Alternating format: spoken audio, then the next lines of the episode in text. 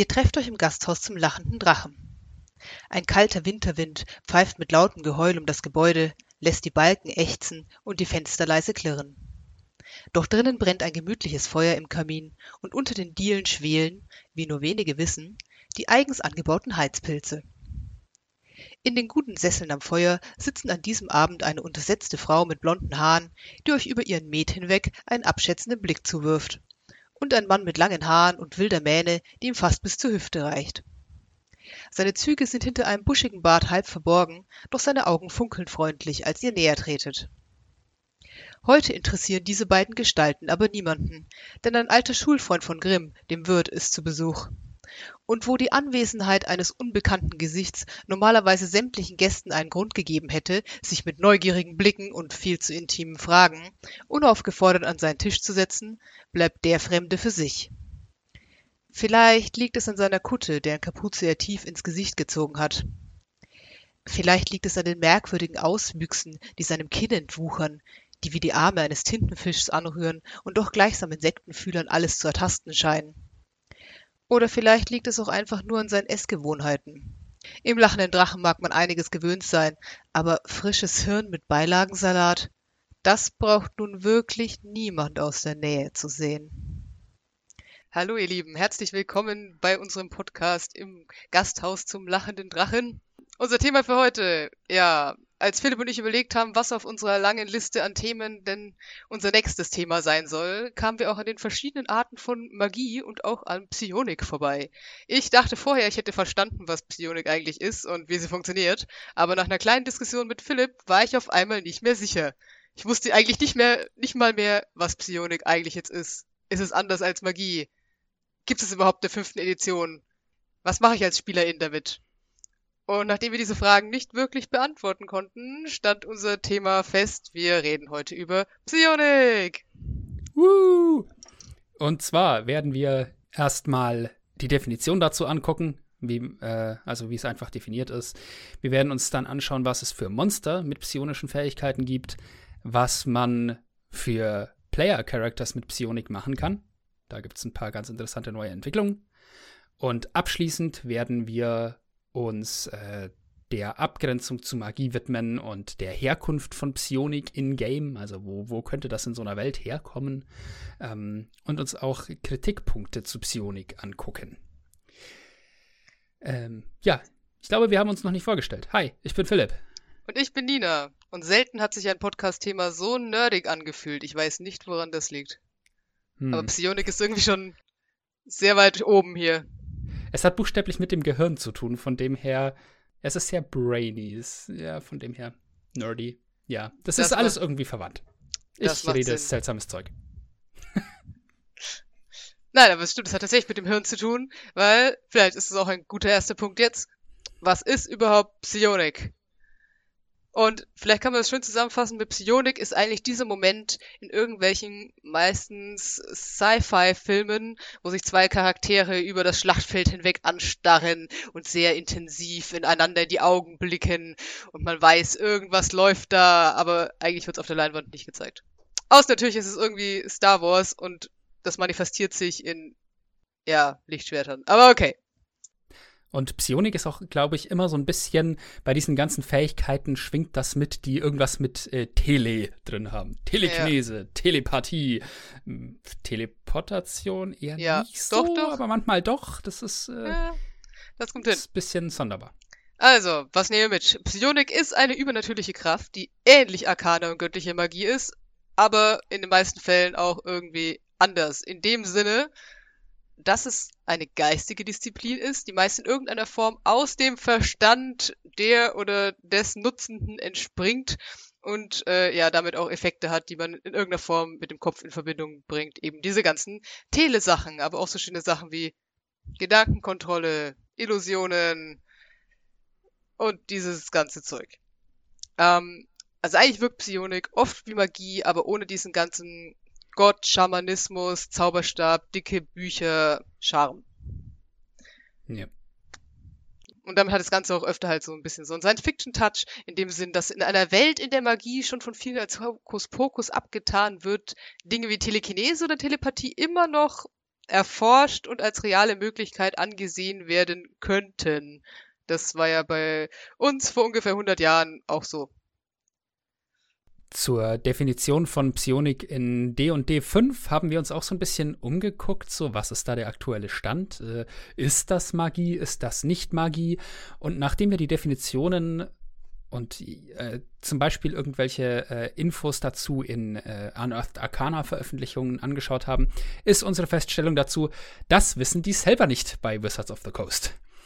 Ähm, es gibt einen Eintrag, so einen grauen Kasten in so einer Unearthed Arcana Veröffentlichung, wo drin steht, ist Psi eine Form von Magie?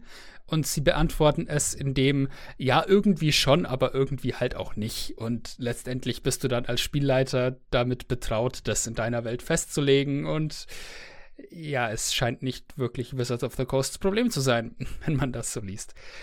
Aber das ist kein Problem, weil wir haben später einige Varianten, wie man das Ganze erklären und einbringen und ja, eben auch zugänglich machen kann in der eigenen Welt. Ja, dann müssen wir uns halt die Gedanken dazu machen, ne, wenn es die nicht machen. ich glaube, die haben sich, wenn ich so die Geschichte jetzt geguckt habe, sehr viele Gedanken dazu gemacht und sich sehr oft umentschieden. Und im Endeffekt ist es halt einfach ein bisschen schwierig, das in D&D reinzubringen aus Gründen, die wir noch gucken. Aber auf jeden Fall haben, als hat Psionik eine lange Tradition Dungeons and Dragons, was äh, schon dann dadurch, also daran ersichtlich ist, dass eigentlich so mit die herausragendsten Aberrationen, äh, die das Spiel hat, nämlich der Aboleth und der Illithide, ja, da eine sehr starke Verbindung hin haben oder halt zur Magie, die wirkt wie psionische Fähigkeiten, je nach Edition. Womit wir dann bei den Monstern wären. Oh, so elegant übergeleitet. ja, wir sind so gut. Möchtest du mit den Monstern aus den alten Editionen vielleicht anfangen, bevor wir zu den aktuellen kommen? Du hattest da ja ein paar interessante Sachen gefunden. Okay, dann hier die alten Sachen zuerst. Und zwar gab es in, einer, in einem Buch für die 3.5er Edition vor dem Spiel, das war das Expanded Psionics Handbook, ähm, auch schon Monster. Also es gab immer Monster, aber die habe ich dann jetzt nochmal rausgezogen, weil die fand ich besonders witzig. Und ich habe hier mal meine Top 3 mitgebracht. Es gab damals das Brain Mole, also den Hirnmaulwurf. Ein Maulwurf immer auf der Suche nach psionischer Energie, die er verspeisen kann. Es ist aber im Wesentlichen trotzdem ein Maulwurf, der dann halt kommt und versucht, eure psionische Energie zu verspeisen, wie auch immer er das tut. Dann, was ich richtig geil fand, das ist so eine richtig schöne, also ein richtig schönes Horrormonster, das ich auch in neueren Editionen nie in der Form gesehen habe. Vielleicht bin ich da aber auch zu ungebildet. Und ich kann es nicht aussprechen. Ich versuch's mal. Fitzisik. Also es ist P-H-T-H-I-S-I-C. Vielleicht haben sie ihn rausgestrichen, weil niemand diesen äh, Namen jemals aussprechen konnte. Fitz, Fitz, okay. Ähm, aber das Coole an dem ist, das ist quasi eine unterdrückte Neurose, die aus dem Unterbewusstsein einer Kreatur herausgezogen wurde, um jetzt in materieller Form über die Welt zu wandeln. Und sie ernährt sich quasi von geistiger Energie. Hier steht äh, sehr schön, es verlangt sie nach dem süßen Nektar geistiger Gesundheit, was bedeutet, wenn man ganz viel Pech hat, frisst das Ding deine Intelligenz.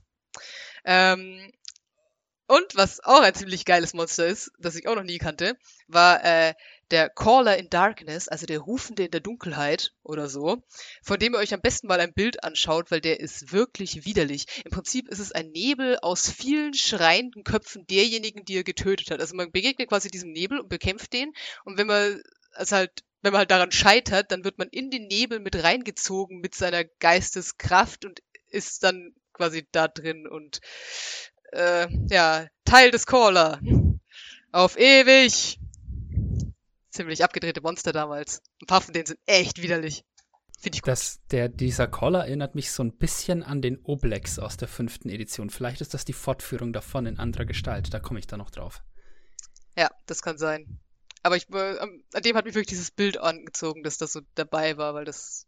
Uh, uh, dem will ich nicht begegnen. Ebenso. Aber diese Neurose war, fand ich auch ziemlich, ziemlich abgedreht. Darum musste, also da musste erst mal drauf kommen. Aber echt, es ist eine sehr, sehr gruselige Vorstellung, dass wirklich so eine, ja, ein, eine Neurose materiell wird. Uah. Ja, das ist ein bisschen so wie in Alles steht Kopf. Kennst du den? Ja, das ist dieser Pixar-Film, ne? Ja, wo sich die Gefühle aufmachen in eine Reise durch den Kopf und dann quasi auch ins Unterbewusstsein kommen. Und da sind dann die ganz merkwürdigen Dinge. Uh, ich habe den noch nicht gesehen, aber ja, vielleicht sollte ich das mal nachholen. Genau. Und ich habe tatsächlich nur ein Monster, das aber eigentlich, eigentlich ist es nicht sonderlich herausragend. Ich habe es mir nur angeschaut, weil ich auf den Namen kam. Ist auch nicht aus dem Buch. Und zwar ist das Monster der Baku. Und den habe ich mir quasi angeschaut, weil ich wissen wollte, was in Dungeons and Dragons aus diesem Baku gemacht wurde. Und im Prinzip, ja, was halt einfach wieder ein psionisches Monster mehr, das halt kommt und versucht, psionische Energie aus dem Kopf zu saugen. Ähm, und dabei aussieht wie irgendwie ein schiefer Elefant. Aber eigentlich, will ich jetzt nur nachschieben, ist das Baku eigentlich total nett. In der japanischen Mythologie kommt der nämlich, wenn man einen ganz schlimmen Albtraum hatte und dann aufwacht und nicht mehr einschlafen kann, weil der Albtraum noch so präsent ist, dann kann man das Baku rufen. Und das Baku kommt dann, sieht eigentlich aus wie ein Tapir in der Richtung und frisst dann den Albtraum auf und man kann wieder schön äh, ins Bett zurückgehen, weil der Albtraum ist jetzt für immer weg. Baku. Also gar nicht böse. Okay, Oder meistens nicht böse. Ein liebenswertes Tapir-Monster, das Albträume frisst. Was ich finde, aber, also was wie ich finde, aber auch schön in eine psionische Kampagne passen würde. Es kann ja nicht alles, was da draußen rumläuft und zufällig psionisch begabt ist, entweder ein Spielercharakter oder böse sein. Es gibt sicher auch nette psionische Wesen. Ja, ich glaube, das quotennette äh, psionische Wesen ist der Flampf in äh, Stimmt, der Flampf! Ich vergesse mal den Flampf. Da erzähl mir doch mal was aus den heutigen Editionen. Bring mich up to date. Okay, also in der fünften Edition habe ich mir jetzt tatsächlich mal die Mühe gemacht äh, und habe das Monster Manual, Volos und Mordenkainens durchgeblättert und habe mir angesehen, was bei den Monstern an Fähigkeiten drinstehen, die entweder explizit als Psionik bezeichnet werden oder aber für mich nach Psionik klingen. Denn wenn ihr da durchblättert, seht ihr bei manchen Kreaturen steht dann drin angeborenes Zauberwirken, Klammer auf, Psionik, Klammer zu. Das sind die einzigen, wo Psionik dann wirklich explizit im Spiel ist. Ähm, die habe ich dann getrennt von den anderen aufgelistet. Bei welchen wird Psionik explizit reingebracht. Das, ähm, diese Info finde ich ganz interessant, um zu verorten, wo Psionik herkommt. Denn man kann sich anschauen, ob diese Monster, die psionische Fähigkeiten haben, eine Verbindung miteinander aufweisen. Und das tun sie, zumindest im, zum Großteil. Ähm, ganz klar, der Gedankenschinder ist natürlich das Erste, was einem da einfällt, nicht wahr? Der hat diesen, der hat verschiedene Zauber, die ähm, damit die mit Psionik in Verbindung stehen und der hat diese Fähigkeit des Gedankenschlags, also wie das Aussenden so einer Welle, die dich lähmen kann. Ähm, das ist übrigens auch in den Drist-Büchern, also in den Romanen, in denen Driste Urden, der Drow, ähm, sich durch die vergessenen Welten kämpft, aus dem Unterreich empor, bla bla. Ähm, da da gibt es auch Begegnungen mit Elithiden, also Gedankenschindern, wo dann auch beschrieben wird, ja, sie, sie senden dir wie so einen Stachel in dein Hirn, wenn sie dich angucken und du wirst einfach so komplett gelähmt und äh, bist ihnen eigentlich ausgeliefert und dann nehmen sie dich gefangen und lassen sie, lassen dich für sie arbeiten oder du endest als Futter, beziehungsweise dein Hirn. Nom, nom, nom. Ne? Lecker. Schön weich. Das Ältestengehirn ist äh, das damit eng verwandt und hat auch explizit psionische Fähigkeiten. Das Ältestengehirn ist ja der zentrale Hub sozusagen einer Illithiden-Kolonie und entsteht auch aus dem Gehirn von Illithiden. Und auch das hat psionische Zauber, hat dann die Fähigkeit telepathischer Knotenpunkt, um halt so diese Schwarmintelligenz der ganzen Illithiden zu, ja, zentral zu verwalten und hat noch Fähigkeiten, die Namen haben wie psychische Verbindung, Gedankenspüren oder Konzentration brechen. Das letzte finde ich ganz interessant. Das hat wirklich eine äh, legendäre Aktion, die es durchführen kann und die das Ziel hat, die Konzentration bei Zaubern zu brechen. Was für eine psionische Sache finde ich sehr interessant ist und ein bisschen different. Der nächste, den ich aufgelistet habe, ist ebenfalls ein Gedankenschinder eigentlich, und zwar der sogenannte Ulitharit. Ähm, das ist so ein ähm, die Lore dahinter ist, der Ulitharit ist ein besonders mächtiger Illithide, ähm, der mehr Tentakeln am Kinn hat als die anderen Illithiden. Und die Ulitharids sind die Illithiden, aus denen ältesten Gehirne werden. Und äh, bei denen ist das Besondere, die haben nicht nur psionische Fähigkeiten, sondern die haben auch einen psionischen Gegenstand dabei, laut Buch. Und zwar einen Extraktionsstab, der, Zitat, mit psionischer Energie angereichert ist. Den können sie als Waffe verwenden und der ist aber auch dafür gedacht, äh, für den Moment, wenn sie sich entscheiden, selber zu einem ältesten Gehirn zu werden. Wenn sie eine neue Kolonie gründen, dann nehmen sie damit nämlich ihr eigenes Hirn raus und machen es zu einem ältesten Gehirn. Yam, Illithiden. Wundervoll, lecker. So. Also, Illithiden. Definitiv ein großes Ding, was Psionik angeht. Und wenn wir in die Lore von den Elithiden reinschauen, dann wissen wir, wenn wir das durchlesen, die haben Beziehungen zu verschiedenen anderen Völkern, meistens indem sie diese anderen Völker zu irgendeinem Zeitpunkt versklavt hatten und die sich dann meistens irgendwann befreit hatten und jetzt Jagd auf Elithiden machen. Dazu gehören die Dürgar, die Grauzwerge im Unterreich, und dazu gehören die Gith, eines der Lieblingsvölker von Nina. Ja! Und die Dürga waren halt lange Sklaven der äh, Elethiden, haben sich dann irgendwann von denen befreit, haben aber jetzt selber so ein bisschen psionische Fähigkeiten. Da gibt es die sogenannte Dürgar-Seelenklinge. Ähm, das ist ein Dürgar, der allein mit seinen mentalen Fähigkeiten eine Klinge in seiner Hand manifestieren kann, die so nicht wirklich materiell ist, sondern mehr so, äh, so aus einem fahl leuchtenden Nichtmaterial besteht. Und wenn er die gegen einen Gegner verwendet, richtet die psychischen Schaden an und hinterlässt keine Spuren. Ähm, und das wird auch explizit als Psionik bezeichnet. Dann äh, gibt es bei den Gith äh, psionische Eigenschaften, also psionische Zauber, die die können, und sie haben diese, äh, diesen, diese Eigenschaft psychischer Schutz. Das heißt, sie sind besonders resistent, was äh, Einwirkungen auf ihr Gehirn angeht, was extrem viel Sinn macht, wenn man bedenkt, dass die irgendwann von den Gedankenschindern davon gekommen sind. Denn wie willst du das sonst hinkriegen? Außer du hast einen sehr starken Geist. Dann habe ich hier noch drin stehen den Neothelit als Kreatur, die ebenfalls Psionik kann. Bei Elithiden gibt es ja diese Lore auch, dass die sich fortpflanzen, indem sie anderen Kreaturen wie so Kaulquappen ins Hirn setzen, die dann das Gehirn irgendwann ersetzen und dann wird diese Kreatur zu einem Elithiden. Das hat man äh, im Trailer zum aktuellen Baldur's Gate Game sehr schön gesehen, wie das vor sich geht. Äh, Vorwarnung ist ziemlich eklig, ähm, aber auch sehr faszinierend. Ähm, und wenn diese Kaulquappen keinen Wirt bekommen und immer größer werden, dann wird aus denen irgendwann so ein riesiger Wurm, ähm, der, glaube ich, sogar gargantuan ist, also gigantisch groß. Aber der hat halt auch noch psionische Fähigkeiten. Der kann zum Beispiel Kreaturen besonders gut aufspüren. Also der merkt, wenn du in der Nähe bist, auch wenn du völlig lautlos und unsichtbar bist. Tough luck. Und jetzt habe ich hier noch die Schädelratten. Das sind von äh, Gedankenschinder, Magie oder Psionik beeinflusste Ratten, die wie so leuchtende Gehirne haben, die man von außen sieht. Jo, als wären Ratten nicht schon eklig genug, ne? Hey.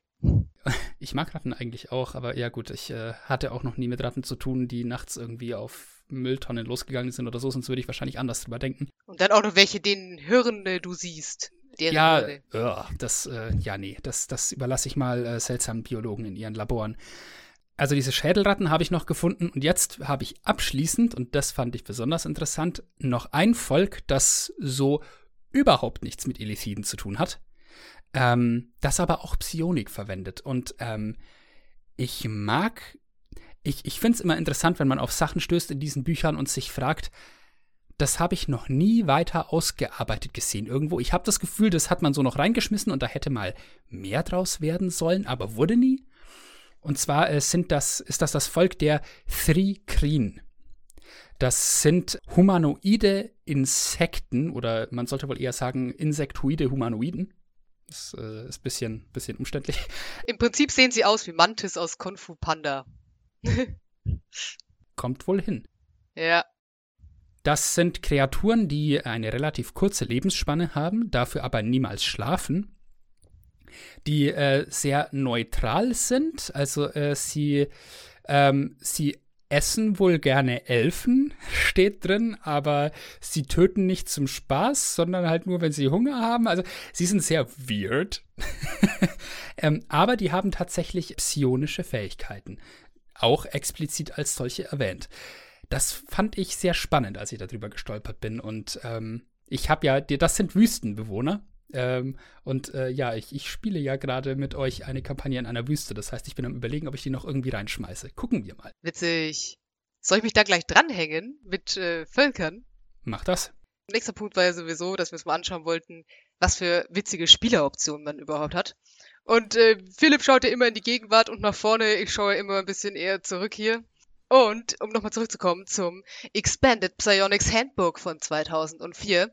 Äh, das hat mir nämlich auch sehr gut gefallen, weil das Buch auch weitere Völker mit psionischen Fähigkeiten dargestellt hat. Und es gefällt mir besonders gut, weil ich dann noch mehr Inspiration habe für seltsame Wesen, die man spielen oder denen man begegnen kann. Äh, wobei man sagen muss, dass psionische Fähigkeiten zu dem Zeitpunkt in D&D gerade bedeutet hat, dass wenn man so ein Volk spielt und sich entscheidet, psionische Kräfte zu schulen, man darin besonders begabt ist, wenn man jemand von diesem Volk spielt. Also sie bekommen quasi Zusatzpunkte, die sie verteilen können und man bekommt jeweils noch eine äh, Psi-artige Kraft, die angeboren ist. Zum Beispiel, und zum Beispiel gibt es eben in diesem Buch auch die äh, Frikren. Deswegen äh, kam ich da jetzt hin. Äh, und ja, im Prinzip sind humanoide GottesanbeterInnen mit vier Armen, die sie auch unabhängig voneinander bewegen können. Deswegen kann man dann diesen äh, ja, halt Vierhand-Kampfstil oder so haben. Ähm, und die ziehen in kleinen nomadischen Gruppen durch die Wildnis, vor allem da, wo es heiß ist. Und ihre Bestimmung im Leben ist die Jagd. Also sie sind sehr stolze Jäger und finden alle Völker, die nicht jagen können oder Individuen, die nicht jagen können, eigentlich so ein bisschen unter ihrer Würde. Und ihre, also sie haben verschiedene psi-artige Kräfte und die coolste, wie ich finde, ist, dass sie sich anpassen können wie ein Chamäleon. Ich glaube dreimal am Tag oder so. Und die konnte man da auch tatsächlich spielen. Also da gibt es die ganzen Stats und so. Ob die heute noch ausbalanciert werden, weiß ich nicht weil wir schon bei Insekten sind, es gab in dem gleichen Buch auch die äh, Dromiten. Das sind Wesen, die sind so groß wie Halblinge, aber mit stellenweise chitinartiger Haut und Facettenaugen und Fühlern, die sich ähnlich organisieren wie Bienen, also auch so Arbeitsgruppen haben, nennt man hier Kasten, in die man einsortiert wird und das bestimmt dann auch die Persönlichkeit. Ähm, und die leben in unterirdischen Stöcken mit einer Königin an der Spitze. Und äh, ihre psi-artige Kraft ist, dass sie einen Energiestrahl haben, der zusätzlich Schaden macht in der Art Energie, gegen die ihr Chitinpanzer sie auch besonders schützt. Also was genau daran damals psi-artig ist, weiß ich nicht, aber auf jeden Fall haben sie einen Energiestrahl. und es gab, also es gab noch ganz viele andere Völker, aber es gab auch noch die Elan, die ich aufgenommen habe, weil Elan im Gegensatz zu den anderen nicht geboren werden, sondern gemacht. Also äh, man, man bewirbt sich quasi als interessierter Mensch, wird dann von einem Rat und verschiedenen Enklaven getestet und wenn man besteht, muss man sich einem geheimen Ritual unterziehen und ist danach ein psionisch aufgeladener Übermensch oder weniger nett, man ist dann eine Aberration. Also man ändert da offiziell seine Zugehörigkeit.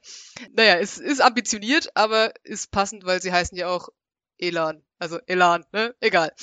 Krass an ihnen ist aber, dass sie nicht schlafen müssen, sondern nur meditieren, nur bedingt essen und trinken müssen und, solange sie nicht vollständig zerstört werden, nicht mehr altern, weil ihre psionischen Kräfte ihre Körper erhalten und auch wieder aufbauen. Und das sind so ziemlich die krassesten psionischen Kräfte da drin, finde ich, weil die sind einfach da. Also bei den anderen steht irgendwie, ja, das kannst du dreimal am Tag, das kannst du einmal am Tag und bei denen steht halt eigentlich dabei, ja, du musst halt ein bisschen Willenskraft aufwenden und dann isst du halt wieder 24 Stunden nix. Und man denkt sich so, okay, das ist ein bisschen overpowered. Aber also ich könnte mir das in meiner Welt auch vorstellen, als zum Beispiel irgendein Orden von Mönchen, die einfach so weit gekommen sind in ihrer Meditation, dass das so ist. Und dann kommst du in so eine Höhle und da sitzt dann so ein Opa und der Opa ist einfach 3000 Jahre alt und hat seit 2000 Jahren nichts mehr gegessen, außer diese eine Maulbeere oder keine Ahnung ja, fand ich irgendwie witzig, deswegen habe ich die noch aufgenommen. Uh, ich glaube, diese Elan wären heute die Aberrant Mind Sorcerer Klasse, die neue oder Subklasse. Also diese Zauberer mit dem aberrationsartigen Gehirn. Ich, das ist ja noch keine deutsche Übersetzung für das Buch raus, aber ich komme ohnehin später noch auf die, aber das erinnert mich daran. Die gehen am ehesten in diese Richtung. Also ich glaube, diesen im Inhaltlich gibt es sowas ähnliches noch und ich glaube, man könnte es auch ihm auch so einen Flavor geben wie diesen Elan. Das äh, ist ganz interessant. Da bin ich man, sehr gespannt. Aber ich glaube, ich würde noch einmal kurz, weil wir schon bei den Elifiden jetzt waren, das noch hinterher schieben. Das ist jetzt keine richtige Klasse, aber es gab auch zur 3.5er Edition 2006 noch ein Buch, und zwar Complete Psionic. Äh, und da gab es dann ähm, die Illifid Heritage Feeds, also quasi die Feeds, die man bekommt, weil irgendjemand in seiner Ahnenreihe mal ein Illifide war. Man merkt, das ist noch so die Zeit von D&D, wo komisches, wer kann mit was Kinder kriegen, ähm, noch nicht so ganz ausgereift war vielleicht. Äh, auf jeden Fall ging das dann noch, dass man irgendwie heute normal aussehen kann, aber irgendwo in der Vergangenheit hatte man mal einen Illifiden, wen kümmert's? Ähm, und ja, man kann sich dann quasi, wenn man so einen Vorfahren hat, sich entscheiden, auch diese Kräfte zu schulen. Und äh, umso mehr man diese Kräfte schult, umso mehr bekommt man, also desto mehr wird man auch ein äh, ja, Gedankenschinder in den Fähigkeiten, aber auch im Äußeren und auch so ein bisschen im, in der Haltung, sage ich mal. Also man wird zum Beispiel hartherziger, man bekommt Tentakel und man lernt Leuten das Hirn rauszufressen. Lecker. Das ist doch ein nützlicher Skill. Genau. Aber auf jeden Fall sind diese äh, Heritage Feeds auch irgendwie, also werden als psionisch angesehen. Genau. Kann man sich auch mal angucken. Ich finde diese Feeds ziemlich lustig. Also ich glaube schon auf Stufe 2 lernt man das mit dem Hirn rausfressen und dann bekommt man irgendwann einen Tentakel und kann mit dem Tentakel noch angreifen. Ist jetzt nicht ganz so psionisch ein Tentakelangriff, aber ich fand die Vorstellung witzig. Aber man fängt echt an, eklig auszusehen. You.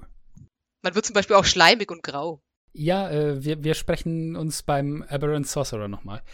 Ich habe noch eine andere Liste von Monstern aus der fünften Edition hier zur Fortsetzung dessen, was ich da vorhin angefangen habe. Ich habe ja gesagt, vorhin diese Monster, die ich aufgelistet habe, hatten alle explizit als solches bezeichnete psionischen Fähigkeiten. Ähm, es gibt aber auch Monster mit Fähigkeiten, die für mich so entweder recht eindeutig psionisch sind oder zumindest sehr in diese Richtung gehen. Und die wollte ich auch nicht unterschlagen. Ähm, manche davon sind auch, ob, sehr viele sogar davon sind auch Aberrationen. Ähm, wir haben hier natürlich den Aboleth, der äh, Fähigkeiten hat wie sondierende Telepathie oder Versklaven oder psychisches Aussaugen. Ähm, also wenn das nicht Psionik ist, was soll es dann sein, ne? Ähm, auch die Betrachter haben Fähigkeiten, die in diese Richtung gehen. Also die haben drei Augenstrahlen, die psionische Elemente haben. Die haben einen telekinetischen Strahl, einen Bezauberungsstrahl und einen Furchtstrahl. Das sind drei verschiedene Fähigkeiten, die in verschiedener Art auf das Gehirn des Opfers einwirken. Also auch da geht das in die Richtung, auch das ist eine Aberration. Ja, also was man vielleicht sagen kann, wo sich Sachen also wo sich Monster und Völker in D&D so ein bisschen clustern, die diese psionischen Fähigkeiten haben. Sie sind ganz viel auf anderen Ebenen und sie sind ganz viel im Unterreich. Und man kann sich das irgendwie so hinbiegen, dass es vielleicht daher kommt, dass es da unten immer dunkel ist und dass man irgendwie noch seine anderen Sinne schulen muss oder dass man älter wird oder keine Ahnung. Kann man spannende Sachen damit machen, aber da clustern die sich alle so ein bisschen. Ja, wobei meine Theorie oder wie ich das bauen würde, ist eher, dass Aberrationen kommen ja ursprünglich aus den Far Realms, also aus diesen fernen, jenseitigen Welten, so das Dunkle zwischen den Sternen, ne? So diese Richtung. Und äh, Illithiden, über die sagt man ja auch in der Lore teilweise, die konnten mal Raumfahrt, aber irgendwie können sie es jetzt nicht mehr und deswegen hängen sie da unten im Unterreich fest. Aber manche von denen haben noch so Nautiloideen, also diese Raumschiffe, diese schneckenhausförmigen, ähm, und versuchen die wieder zum Laufen kriegen und so weiter. Also äh, ich sehe das mehr so als Psionik können diese Wesen, die von ganz weit draußen kommen und deren Hirne auf eine völlig andere Weise funktionieren als alle anderen Gehirne auf im Diesseits sozusagen auf der materiellen Ebene, weil die einfach sich davon völlig unabhängig entwickelt haben. Und woher kommt dann der Flamp? Ähm, der kommt vielleicht auch irgendwie daher. Ich weiß es nicht. Das kann man sich ja überlegen. Aber um diese Monsterliste noch weiterzuführen, äh, ja, der Flampf steht bei mir hier auch. Der kann verbesserte Telepathie und der kann telepathische Hülle und der kann umfallen, wenn man ihn trifft. Äh, das ist davon unabhängig und was völlig anderes. Dann haben wir den Doppelgänger, der auch so ein bisschen äh, ich bin jetzt nicht mehr sicher, ob er als Aberration oder Monstrosität aufgelistet wird, aber der hat definitiv auch etwas sehr Alienhaftes an sich. Ich meine, schaut euch das Bild im Monster Manual dazu an, bitte. Äh, was soll das sonst sein, wenn ich ein Alien? Ähm, der kann auch Gedanken lesen. Hm, das hat man nicht so unbedingt auf dem Schirm. Man hat ja vor allem so dieses Jahr, der verwandelt sich äh, im Kopf. Aber nee, der kann deine Gedanken lesen und dann kann er sich super in dich verwandeln und äh, weiß, wie du funktionierst. Praktisch. Wir haben, äh, ich habe hier noch notiert den Intellektverschlinger. Das sind diese wandelnden Gehirne, die ebenfalls von den Gedankenschindlern kommen. Ne? ne wieder Aberration. Ähm, der Nothic steht hier auch noch. Der kann etwas, das nennt sich seltsame Einsicht. Das heißt, der kann auch in dein Hirn reingucken. Ähm, auch eine Aberration. Äh, der ziemlich dumme Otiuk, das ist so eine Riesenaberration mit Tentakeln auf dem Rücken und irgendwie so groß wie ein Elefant oder sowas und frisst gerne Abfall und deswegen kann man sich dann auch ganz gut als Haustier halten, wenn man genug Abfall produziert. Äh, es ist seltsames Vieh. Fun Fact: Otiuk ist eine eigene Sprache. Ganz witzig. Der kann auch eingeschränkte Telepathie, eingeschränkt, weil er halt nicht der hellste ist. Und dann äh, kann der graue Slat, auch eine Aberration, Zauber, die denen von Gedankenschindern und Gith ähneln, auch wenn sie nicht als Psionik aufgelistet sind. Die Neogi sind auch Aberrationen, glaube ich. Auf jeden Fall sind sie definitiv als Aliens ausdrücklich beschrieben. Neogi können versklaven und auch Zauber, die in die Richtung äh, Psionik gehen. Und äh, dann gibt es noch den Oblex, den hatte ich vorhin kurz erwähnt. Das ist so eine Art äh, Ooze, also so ein Schleimwesen, das aber die Gedanken seiner Opfer aufnimmt und seine Opfer dann auch nachstellen kann. Also so, so ein Oblex kann so einen einzelnen Fühler irgendwie aus dem Unterreich in ein Haus reinstecken und dann da äh, einen früheren Bewohner, den er gefressen hat, nachahmen. Das ist äh, extrem spannend. Die Kreatur kann man super einbauen. Und äh, im Buch wird, glaube ich, beschrieben, dass man nicht so ganz weiß, äh, wo kommen die her. Sind die aus Illithiden-Experimenten entstanden? Weil Illithiden setzen ja ihre Kaulquappen da ganz gerne auch mal irgendwelchen random Viechern ein und gucken, was passiert. So ist das entstanden, wenn als jemand so was in so einen Schlick reingeschmissen hat? Wahrscheinlich, meine, meine Theorie wäre jetzt ja zuerst, wenn du sagst, es kommt sowieso von ganz irgendwo anders her, dass das auf irgendeinem so es gab irgend so ein Raumschiff und da war so eine psionisch begabtes, so ein psionisch begabtes Volk drauf. Und an dem Tag, als das Schiff abgestürzt ist, gab's in der Kantine Wackelpudding. Yeah. Das ist originell und different. Ja, dieser psionisch begabte Wackelpudding hat sich ausgebreitet und ist jetzt da. er gut. schmeckt lecker, aber man sollte nichts davon essen. Was? ähm, und dann habe ich hier noch ein letztes Wesen, das ich, das geht wieder in so eine ganz andere Richtung. Ähm, es gibt bei den Goblins in den Erweiterungsbüchern, ich weiß nicht, ob es das Volus oder Mordenkainens war, aber da gibt es einen Nilbok. Wenn man das rückwärts liest, heißt es Goblin. Der Nilbok ist beschrieben als ein äh, Überbleibsel einer kaum mehr existierenden und fast vergessenen Trickery-Domain-Gottheit, die manchmal so Goblins verwandelt. Das werden dann so Goblins, die total durchgedreht sind, aber irgendwie dann Einfluss auf diesen ganzen Goblin-Stamm haben und da so ein bisschen die Fäden ziehen und äh, völlig insane sind, aber äh, halt auch Bezauberungsfähigkeiten haben und äh, das nennt sich dann Nilbogismus, so wird das tatsächlich beschrieben im entsprechenden Buch. Und da muss ich sagen, die würde ich gerne so umwandeln, dass es da irgendeinen, irgendeine ein göttliches Wesen aus den fernen Reichen gibt, so ne, aus diesen Far Realms, irgend so ein fast Lovecraftian Wesen, das halt da irgendwie so seine Fühler in, in die materielle Ebene ausgestreckt hat, aber es hat halt nur so einen Goblin erwischt. Und äh, der Goblin ist jetzt so, so ein religiöser Fanatiker, der irgend so eine völlig durchgedrehte Gottheit von weit, weit, weit draußen anbetet. Und dann funktioniert das für mich extrem gut.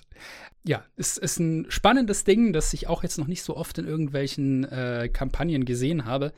Also ja, äh, ich äh, fordere euch heraus, das auf eine interessante Weise aus einzubauen. Da gibt es einiges. So, also wir haben jetzt so festgestellt, viel von dem psionischen Zeug kommt wirklich aus der Aberrationsecke. Ich habe hier noch eine Liste von Zaubern, die tatsächlich unter angeborenes Zauberwirken, Psionik zu finden sind bei den verschiedenen Kreaturen. Äh, die Liste ist relativ lang, deswegen werde ich da jetzt nur einzelne Punkte draus rausziehen. Es sind Sachen wie Gedanken entdecken, Schweben, Magierhand, unsichtbar, ne? also reflavored als so leichtere Telekinese. Ähm, Unauffindbarkeit, das heißt, man kann nicht magisch entdeckt werden. Unsichtbare Szenen, natürlich der Hintergrundgedanke, du siehst buchstäblich das Denken von Leuten. Unsichtbarkeit, bei Unsichtbarkeit habe ich eine Zeit lang nachdenken müssen, wie das Sinn ergibt, aber erklärt wird es an irgendeiner Stelle als, ja, du beeinflusst die Wahrnehmung von Leuten. Du wirst nicht wirklich unsichtbar, du sorgst nur dafür, dass sie dich nicht mehr wahrnehmen. Dann finde ich es spannend. Dann haben wir hier Masseneinflüsterung, klar das Manipulieren von Gedanken, äh, Trugbild projizieren, ja, die Grenzen zwischen Bezauberung und Illusion sind ja sowieso fließend, ne? Beides beeinflusst irgendwie, was der Gegner denkt. Und was ich auch interessant fand, bei irgendeiner Kreatur gab es Zeichen des Jägers als psionischer Zauber. Das heißt, das ist ja normalerweise so eine WaldläuferInnen-Fähigkeit, mit der man so ein Ziel markieren kann und dann richtet man gegen dieses Ziel extra Schaden an. Aber in dem Fall ist das halt dann so ein psionisches Ding. Also so, äh, ich habe mein Gehirn mit deinem verlinkt und ich weiß genau, was du als nächstes machst und wie du ausweichen würdest als nächstes und ich sehe deine Züge voraus. Also das, das funktioniert. Ja, und äh, es gibt ein paar Zauber, die für mich da nicht so viel Sinn machen. Also warum Kreis der Teleportation in bestimmten Kontext Psionik sein kann, erschließt sich mir so gar nicht. Was tut der Kreis der Teleportation? Blöd gefragt. Buchstäblich das, was es heißt. Also du zauberst einen Kreis auf den Boden, mit dem du dich dann zu einem anderen Teleportationskreis teleportieren kannst. Das macht total Sinn. Weil du dann quasi, also ich finde, ne, ja, Teleportation ist ja Classic Psionics. Im Prinzip alles, was du damit tust, ist ja wahrscheinlich zu sagen, du verlinkst jetzt dein Hirn mit dem Netzwerk, das da schon existiert und teleportierst dich dann dahin. Ob man jetzt dafür unbedingt dieses Ding aufzeichnen müsste, ist nochmal was anderes. Ich würde das wahrscheinlich meinem Spieler dann erlassen, aber für mich ist Teleporter Teleportieren total, total in. Okay. Ja, und ein anderes seltsames Ding war noch Energiewand. Also das kann man halt auch irgendwie so reflavern als, äh, ja, du erschaffst mit deinem Geist eine Wand, die niemand durchschreiten kann oder sowas. Auch das äh, funktioniert irgendwie. Ja. Also wir sind sehr viel in dieser Tele-Ecke unterwegs, ne? Telepathie, Telekinese, Teleportation.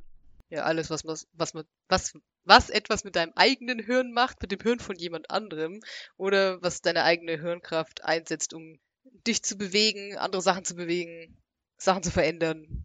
Ich habe noch ein paar Fähigkeiten rausgesucht, die ich für strittig halte. Also wo ich sage, nee, das, sind, das ist keine Psionik, aber es ist ähnlich. Ähm, zum Beispiel kann eine Lamia, das ist eine Monstrosität, die aber eigentlich so einen dämonischen Ursprung hat, ähm, die kann eine sogenannte berauschende Berührung. Also die berührt dich und dann bist du besoffen. Wenn du den Rettungswurf nicht schaffst. Ähm, das ist interessant, aber das kommt aus der Verbindung mit Grast. Also die, das sind Kreaturen von Grast, dem dämonischen Fürsten des Exzesses sozusagen. Und äh, darüber kommt das halt. Deswegen würde ich sagen, keine Psionik, es ist mehr so eine dämonische Sache eben. Ja, oder so eine Kleriker-Sache, wobei man dann sagen muss, warum dein Ni Oh Gott, ich krieg's nicht raus. Niklop? Nee. Nilbock. Nilbock? Ich habe gerade versucht, Goblin einfach schnell im Kopf umzudrehen und war zu dumm. Ähm, warum dein Nilbock, der dann irgendwie halt an einem merkwürdigen Wesen aus dem Far Realm hängt, warum das dann Psionik ist. Weil die, Grund, weil die Grundkreatur schon psionisch ist? Oder im Prinzip könnte man ja auch sagen, sobald es von irgendjemandem kommt, was du da tust, ist es Kleriker. Und Klerik ist Magie, weißt du? Aber da, da kommt jetzt in, diese, in dieses Ding rein mit, was ist eigentlich Magie und D und D, das machen wir später noch. Oh je, ja, ja das, das, das Fass machen wir jetzt noch nicht auf. Es gibt einiges anderes an Unholden, die ähnliche Fähigkeiten haben. Also der Ultraloth einer der Jugoloths, also das sind diese Wesen, die zwischen Dämonen und äh, Teufeln stehen ähm, und neutral böse sind. Der Ultraloth kann einen hypnotischen Blick, ähm, was aber, glaube ich, einfach äh, ja auch daher kommt, dass die tierisch intelligent sind und so übertrieben große Hirne haben und äh, ja, es geht in eine sehr psionische Richtung, aber halt ne, mit anderem Ursprung. Und dann gibt es halt noch andere Fähigkeiten, mit denen äh, Kreaturen anderes sehr gut aufspüren können. Ähm, aber es ist dann nicht unbedingt das Gehirn des Opfers, das sie sehen, sondern eher so seine Essenz, also seine pure Existenz. Also der Wiedergänger, der Untote zum Beispiel, weiß ja immer, wo sein Ziel ist. Und es gibt nicht mal eine Möglichkeit, das magisch abzustellen. Der findet dich. Punkt. Wobei wir wieder bei untoter Kampagne wären, stehe ich immer noch dahinter. äh, Wiedergänger sind toll. Nachtvetteln, die ja auch Unholde sind, ähm, können äh, Albtraumheimsuchung. Das heißt, die können sich in die Ätherebene bewegen und von da aus dann quasi sich auf, aus dieser Ebene heraus sich in ätherischer Gestalt auf dich draufsetzen, wenn du schläfst und dir Albträume reinbringen, bis du irgendwann daran eingehst. Und dann entnehmen sie deine Seele. Nachtvierteln sind toll. Das ist, geht auch so ein bisschen in die Richtung, ne? Sie, sie äh, machen dein Hirn langsam aber sicher zu Matsch. Aber ja, ist es Psionik? Ich sage, nee, es ist irgendwie so ein bisschen was anderes. Es hat einen ganz anderen Beigeschmack, aber an sich ist die Fähigkeit so was ähnliches. Und dann gibt es noch so ein paar Randaspekte von anderen Kreaturen, die ich auch noch reingebracht habe. Also Sahwagin, diese äh, grünen Fischmenschen, die sehr, sehr böse und sehr, sehr aggro sind. Die können Haifisch-Telepathie, was aber ja, je nachdem, wie man das beschreibt, auch einfach sein kann, ja, sie können Haifischen Befehle erteilen sei es über Telepathie oder über Gesten oder wie auch immer. Ne? Das kann man ja dann ausdrücken, wie man möchte. Und dann äh, haben Pseudodrachen auch noch eingeschränkte Telepathie. Das ist aber, glaube ich, vor allem wichtig, um die als, äh, als äh, Familiar halten zu können, um denen halt sagen zu können, hey, äh, würdest du mal bitte. Ne? So, damit wäre ich jetzt mit meinen äh, Monstern durch. Es äh, gibt sehr vieles Psionisches oder so halb Psionisches, was man nicht so ganz abtrennen kann von Psionik. Also die Grenzen sind fließend. Aber ähm, ja, alles, was eben so, können wir feststellen, in die Richtung Telepathie, Telekinese, Teleportation geht und angeboren ist, geht vermutlich in die Richtung. Es ist faszinierend, dass es so viele Monster mit solchen Fähigkeiten gibt, aber daraus wieder eine gescheite Charakterklasse zu machen, vor so großen Herausforderungen, also vor so große Herausforderungen stellt. Ja, das ist ein Ding. Gut, man wird sehen. Womit wir jetzt ja direkt bei den SpielerInnen wären, oder? Und den Player-Characters, die man damit machen kann, oder auch nicht. Ja, aber ich habe ein paar Sachen jetzt ja schon vorweggenommen. Also nicht verwirrt sein. Ein paar von denen sind beides, aber ich habe es jetzt schon erzählt. Wer den Monstern? Viele davon. Das ist okay. Ähm, hast du noch äh, Ergänzungen aus der Geschichte heraus oder soll ich einfach mal erzählen, was. Eine habe ich noch. Uh. Und zwar ähm, ich glaube, ich habe eine, genau. Und zwar, das ist auch nochmal aus diesem Complete Psionic Buch von 2006. Ähm, da war nämlich, also ich weiß nicht, ob es das erste Mal war, aber zumindest so, dass ich es bemerkt habe, explizit dieser Punkt drin, ja, also wenn du jetzt hier psionische Fähigkeiten in deiner Welt hast und es Leute gibt, die psionisch begabt sind und du vielleicht auch Spielercharaktere hast, die psionisch begabt sind, dann akzeptiert man ja erstmal dieses, also diese Voraussetzung, ja, es, es gibt Psionik. Ne? Ähm, und wenn es diese Leute gibt, dann muss es da irgendwie noch mehr geben. Also warum gibt es dann keine psionischen Institutionen und Gilden und Orte, wo besonders viele davon sind und Infrastruktur, wie zum Beispiel psionische Teleportationskreise ähm, oder Legenden oder Götter oder Bedrohungen. Genau. Und das hat man dann in dem Buch so ein bisschen zumindest versucht anzureißen. Und äh, es gibt einen Punkt zu den äh, Six Hidden Houses, also quasi den sechs geheimen oder den verborgenen Häusern, ähm, als so ein Beispiel, ja, ich, ich nenne es mal Institution, Familie ist eine Institution. Und das sind dann quasi Häuser, also es gibt quasi, sagt man, Menschen, die zu diesen sechs Häusern gehören und die bekommen bei ihrer Geburt oft psionische Kräfte eben von Natur aus. Ähm, und wenn man zu so einem geheimen Haus gehört, dann hat man so ein Symbol. Also jedes von den Häusern hat ein Symbol und es erscheint dann auf der Haut des äh, Mitglieds bei der Geburt oder irgendwann in den ersten Lebensjahren.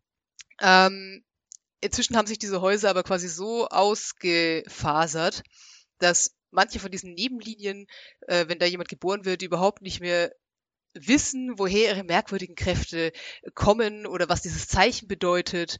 Ähm, und manchmal setzt es, also es ist auch so verwässert quasi, dass es manchmal auch ein paar Generationen schon äh, aussetzt, diese Kraft, was ja dann halt so ein bisschen so ein, so ein Asima-Ding hat. Also ne, man wird dann als erster in fünf Generationen so komisch geboren und hat keine Ahnung mehr, dass vor sechs Generationen halt mal ein Engel reingeschaut hat, nur anders hier mit Psionik.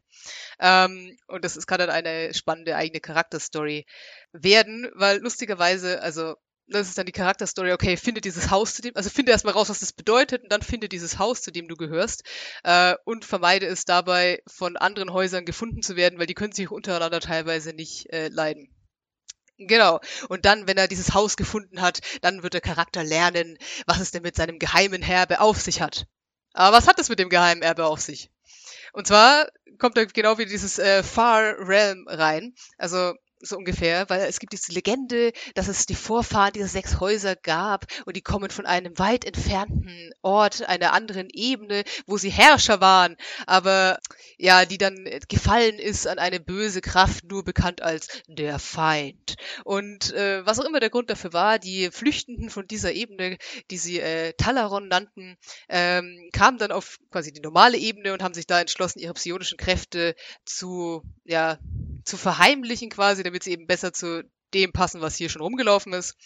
Ähm, und diese Mitglieder dieser sechs Häuser, die sich dann selber Taler nennen, ähm, ja, versuchen halt möglichst nicht aufzufallen, was es dann eben auch schwierig macht, wenn man als Außenstehender auf einmal merkt, oh, ich habe diese Kräfte, wo ist denn jetzt der, also wo sind die anderen? Ähm, genau. Und nach dieser Legende kommt eben jedes dieser sechs Häuser von einem Adelshaus, das in dieser verlorenen Welt regiert hat und ähm, ja, abgesehen von den psionischen Fähigkeiten sind die aber eigentlich ganz normale Leute und machen die Sachen, die ganz normale Leute tun. Deswegen hält es sie auch nicht davon ab, Abenteurer zu werden. Ähm, gleichzeitig haben sie aber eben irgendwie, zumindest sobald sie verstanden haben, was sie sind, immer ihre kulturelle und psionische Verbindung an ihr Haus, was dann auch Interessenkonflikte sein, also geben kann. Und ja. Ich war da so ein bisschen skeptisch, weil es ist so, ja, hier, ich habe ich hab hier Charaktere, die können komische Sachen. Ja, komm, dann machen wir jetzt hier ein paar Häuser und die mögen sich untereinander nicht und dann gibt's Megadrama.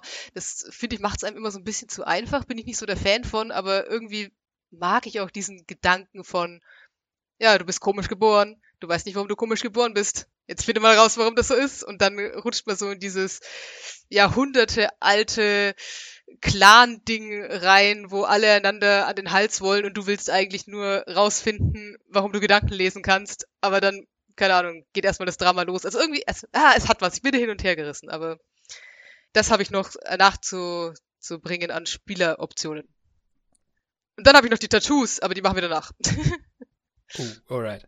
Das heißt, wir haben eine Möglichkeit für den Hintergrund von Charakteren. Ähm, um da eine Verbindung mit Psionik herzustellen.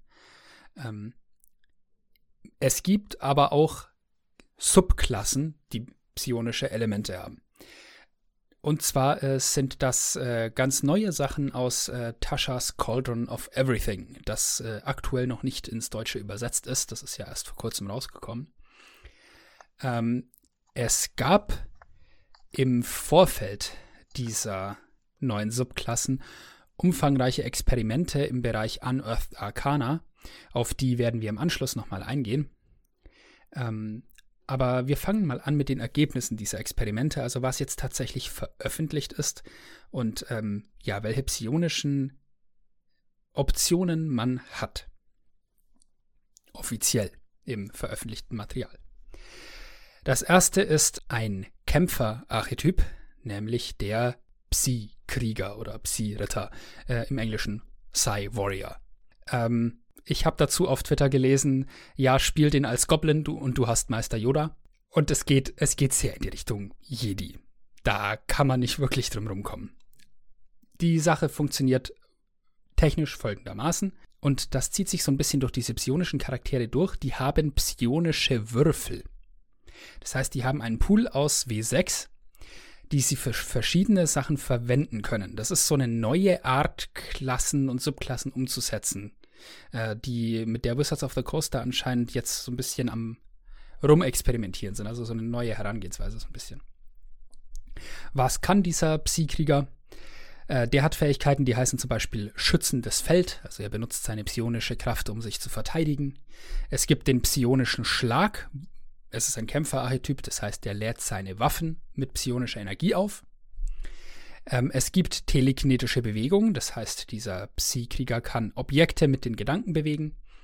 Es gibt Psi-getriebener Sprung, das heißt, dieser Krieger kann sich für eine Runde fliegend fortbewegen. Also das wird dann als ein quasi übernatürlicher Sprung beschrieben. Also der Hintergrundgedanke ist wahrscheinlich, dass man Telekinese auf sich selber einsetzt, um sich schneller fortzubewegen und Abgründe überwinden zu können und sowas. Es gibt den telekinetischen Stoß des Psy-Kriegers, mit dem er einen Gegner zwingen kann, einen Stärkerettungswurf abzulegen oder er liegt am Boden. Ähm, geschützter Geist ist eine Fähigkeit, die einfach Resistenz gegen psychischen Schaden bringt. Und den Zustand bezaubert oder verängstigt unterbrechen kann. Interessant daran ist, psychischer Schaden ist von dem her eigentlich sehr praktisch, weil kaum etwas Resistenzen dagegen hat. Dieser Psykrieger hat Resistenz dagegen. Und wir werden sehen, die anderen Subklassen führen das fort, die haben das genauso. Was, was ja auch sehr viel Sinn macht. Wenn du selber so ein Überhirn hast, das sich der Psionik bedienen kann, dann liegt es nahe, dass du einen, ja, gegen psychischen Schaden ein Stück weit dich wehren kannst, resistent dagegen bist. Eine der letzten und äh, High-Level-Fähigkeiten dieses Psykriegers ist Bollwerk der Macht. Damit kann sich der Psykrieger selbst oder auch andere mit ihm abschirmen und ihnen halbe Deckung geben, auch wenn sie tatsächlich nicht in Deckung sind. Das heißt, er gibt ihnen wie so einen psych psychischen Schirm, der sie beschützt, abschirmt. Und äh, dann, das ist der die letzte Fähigkeit, die dieser Psykrieger bekommt, ist telekinetischer Meister. Damit kann er Telekinese ohne irgendwelche Komponenten wirken. Also den Zauber Telekinese, mit dem man Objekte bewegen kann. Und da, das ist eine ganz interessante Umsetzung davon. Da wird dann halt gesagt, ja, wenn du Psionik gemeistert hast, dann kannst du etwas, für das ein Zauberer äh, Elemente braucht, wo er was sprechen muss, Gesten machen muss und äh, vielleicht noch Material dafür braucht, das kannst du einfach so. Du musst nichts machen. Du guckst einfach nur ein Objekt an, guckst ihm hinterher, wie es durch die Gegend fliegt und haust es deinem Gegner gegen den Dates. Ähm, das ist für mich, wie Psionik funktionieren sollte. Das äh, ist spannend. Ich will an dieser Stelle nur kurz einwerfen. Ich habe die ganze Zeit so, so Flashbacks, weil voll viel von dem, was du jetzt erzählt hast, ist echt nicht neu. Das geht schon zurück auf die 1970er Jahre. Also da hat man sich äh, ganz viele Sachen von ganz früher wieder rausgekramt. Zum Beispiel dieses, ja, deine deine quasi deine geistige Abstimmung ist so stark, die schützt nicht nur dich, die schützt auch andere und so. Das, das ist alles nicht neu. Finde ich, finde ich schön. Man hat Sachen gerettet. Recycling. Oder versucht es immer wieder, immer wieder. yep. Die zweite psionische Subklasse in äh, Tasha's Cauldron of Everything ist ein Schurken-Archetyp und zwar der Soul Knife, die Seelenklinge. Erinnert ihr euch an das, was ich vorher zu den Durga gesagt habe, mit dem Manifestieren einer immateriellen Klinge in der Hand, die keine Spuren hinterlässt, wenn man jemanden damit absticht? Genau dieses Ding ist das hier als Charakterklasse. Die gab es auch schon lange in Unearthed Arcana, die wurde ganz gründlich getestet und äh, ist jetzt dann äh, eben auch veröffentlicht worden als endgültige Klasse. Auch die haben psionische Würfel, mit denen sie Attributswürfe interessanterweise verbessern können. Das heißt, wenn man relativ schlecht würfelt, kann man da so einen psionischen Würfel oben drauf würfeln und es dann damit vielleicht schaffen. Und was extrem cool ist, wenn man diesen Würfel wirft und trotzdem schafft man den Wurf-Schwierigkeitsgrad nicht, zählt dieser Würfel nicht als verbraucht. Das heißt, der zählt wirklich nur, wenn man danach Erfolg hat. Das ist ziemlich stark. Ich habe nur eine Frage. Warte, ganz, ganz kurzer Einwurf. Also manche machen die Unearthed Arcana später aber der Stelle stellt sich mir jetzt trotzdem eine Frage. Und zwar, ich habe ja einen Unearthed Arcana von 2020, nämlich die Psionic Options Revisited. Ähm, und ich nehme an, die sind jünger als der Cauldron. Weil das wäre jetzt schon krasses Timing, oder? Ähm, nee, ich glaube nicht. Tasha's Cauldron of Everything ist ja quasi noch brandneu. Ah, okay. Ich, ich, ich, ich habe mich nämlich nur gefragt, weil da war nämlich was drin, was ich eigentlich total cool fand, was du jetzt aber bisher nicht erwähnt hast. Da interessiert es mich, ob es noch drin ist. Und zwar, es gibt hier so, ähm, da, also man hat quasi auch, also gibt auch den, den Psy Knight und das Soul Knife und so ist da alles drin. Ähm, und dann gibt es diese Option mit, also du hast quasi diesen, diesen Psy-Würfel und den würfelst du dann und äh, der verlängert zum Beispiel hier deinen dein Sprung, um was auch immer du würfelst und so. Ähm, so funktioniert der da. Und was da alle Klassen hatten, was ich extrem cool fand, war, dass sich diese Würfelgröße verändert. Also quasi, wenn du dein, ähm, also zum Beispiel, wenn der Würfel ein W6 ist und man würfelt den Würfel und kriegt eine 6, dann ist er im nächsten Ding nur noch ein W4. Genauso, wenn du halt eine 1 würfelst, dann geht er quasi äh, rauf. Ne? Also wenn du den W4 hast, dann würfelst du eine 1, dann wird er wieder zu einem W6. Und das fand ich ziemlich cool, weil, also das, diese Würfelgröße, die resettet sich dann bei einer langen Rast und ähm, vergrößert sich, wenn man halt durch die Stufen aufsteigt. Und ich mochte diesen Würfel, weil der quasi zeigen sollte, dass man, ne, also dass man Kopfschmerzen kriegt, blöd gesagt, wenn man eben diese Kräfte einsetzt. Also wenn du zum Beispiel sagst, oh, ich power jetzt meinen Sprung und dann würfelst du und du schaffst das Äußerste, was für deine Geistesstärke zu machen ist, was ja quasi die höchste Zahl des Würfels anzeigt, dann merkst du danach einfach, oh Gott, oh Gott, ich bin so durch, oh, da geht jetzt nicht mehr viel. Und da hast dementsprechend einen kleineren Würfel und genauso wie, ah, kämpft ihr mal, ich mache jetzt mal ganz kurz Pause, oh, und dann geht der Würfel wieder rauf. Und das soll das dadurch zeigen und das fand ich ziemlich geil. Okay. Ich weiß tatsächlich nicht, ob das jetzt noch drin ist. Ich kann oh mir no! vorstellen, ähm, ich könnte mir vorstellen, dass das rausgenommen wurde, weil es dann doch vergleichsweise komplex ist. Ähm, und man sich dann gedacht hat, nee, wir sparen uns den Overhead und vereinfachen das ein bisschen. Ja, es hatte sicher Ähm. spieltechnische Gründe. Ich mochte nur diese Begründung so. Ja, ja, das macht total Sinn, dass es keine feste Punktzahl ist, die ich ausgebe oder ein Würfelpool, den ich würfel, sondern dass das was ist, was sich verändert, je nachdem, wie viel mein Hirn jetzt heute schon geleistet hat. Ich kann es mir richtig schön vorstellen, wenn dann hinten der, der Krieger so drinsteht und sagt, oh, oh, ich krieg Migräne, ich will nicht mehr springen. Fand ich gut. Ich habe hier gerade die Klasse nochmal vor mir, aber hier ist nur davon die Rede, es, das sind W6, deine psionischen Würfel, und du hast eine Zahl davon, die deine doppelten, deinem doppelten Übungsbonus entsprechen. Ähm, ich sehe hier nichts davon, dass dieser Würfel sich dann umfangreich ändert. Und äh, ich vermute tatsächlich, dass das rausgenommen wurde, weil es stimmt schon, dass das eine coole Mechanik ist, aber vermutlich haben sie sich gesagt, ja, es ist es nicht wert, es ist zu komplex. Wir vereinfachen das für leichtere Spielbarkeit. Pü. Ähm, um fortzuführen, was dieser Soul Knife, dieser Seelenklingen-Schurke noch kann. Sehr interessant ist die Fähigkeit psychisches Flüstern. Das ermöglicht eine telepathische Kommunikation zwischen diesem Schurken und anderen, wobei die Zahl der anderen äh, variiert, je nach äh, Modifikatoren und Würfen. Ähm, aber das ist halt, der Hintergrundgedanke ist, du bist damit in der Lage, lautlos mit Leuten in deiner Umgebung zu ähm, kommunizieren. Das heißt, du wärst ein verdammt guter Infiltrator. Du kannst quasi Kommunikation und Teamwork machen, das keiner mitbekommt, außer ihr. Ähm, was wirklich extrem viel bringt. Und wenn man dann das mit diesem Infiltrator noch weiter spinnt zu einem sehr heimlichen, koordinierten Assassinen, dann sind wir bei dieser nächsten Fähigkeit, diese psychischen Klingen, die der heraufbeschwören kann und die halt die, die Eigenschaft haben, nicht nur, dass sie psychischen Schaden anrichten, interessanterweise übrigens in Höhe eines W6, nicht eines W4 wie bei einem Dolch, ähm, und die hinterlassen, steht explizit drin, keine Spuren. Das heißt, der psychisch, der, dieser Soul Knife Rogue ist der perfekte Mörder. Der kann jemanden umbringen und die Leiche hat keinerlei Spuren irgendwelcher Art. Ist die psychische Teleportation noch drin? Äh, ja. Juhu. Der nächste, nächste Fähigkeit, die ich drin habe, sind hier erstmal zielsuchende Angriffe. Die ermöglichen einem äh, die psionischen Würfel auf einen Angriffswurf zu addieren, mit dem Hintergrundgedanke, dass du die Flugbahn von so einem geworfenen äh, psionischen Dolch in der Luft änderst und umlenkst, was aus meiner Sicht extrem badass ist. Und psychische Teleportation gibt es auch, ja. Das ist eine Teleportation, die aus meiner Sicht von dem her spannend ist, weil sie anders funktioniert als äh, andere Teleportationsmechanismen, nämlich man wirft diese psychische Klinge an einen Ort und teleportiert sich dann dahin. Was von dem her interessant ist, weil dann musst du den Ort ja vielleicht auch gar nicht sehen, sondern du wirfst es irgendwie so einen Abhang hoch auf eine Stufe und landest dann da.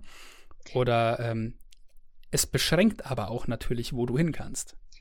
Wobei die Idee auch nicht neu sein kann. Ich weiß nicht, wo sie herkommt, aber ich bin sicher, das gab es auch schon, weil nämlich Matt Colville in seiner hochgelobten Kampagne äh, seinem Ranger auch schon einen magischen Pfeil gibt, der quasi mit Magie genau das kann. Der Ranger kann den Pfeil schießen und da, wo der Pfeil einschlägt, erscheint er dann und kann den Pfeil wieder nehmen und ist dann dort.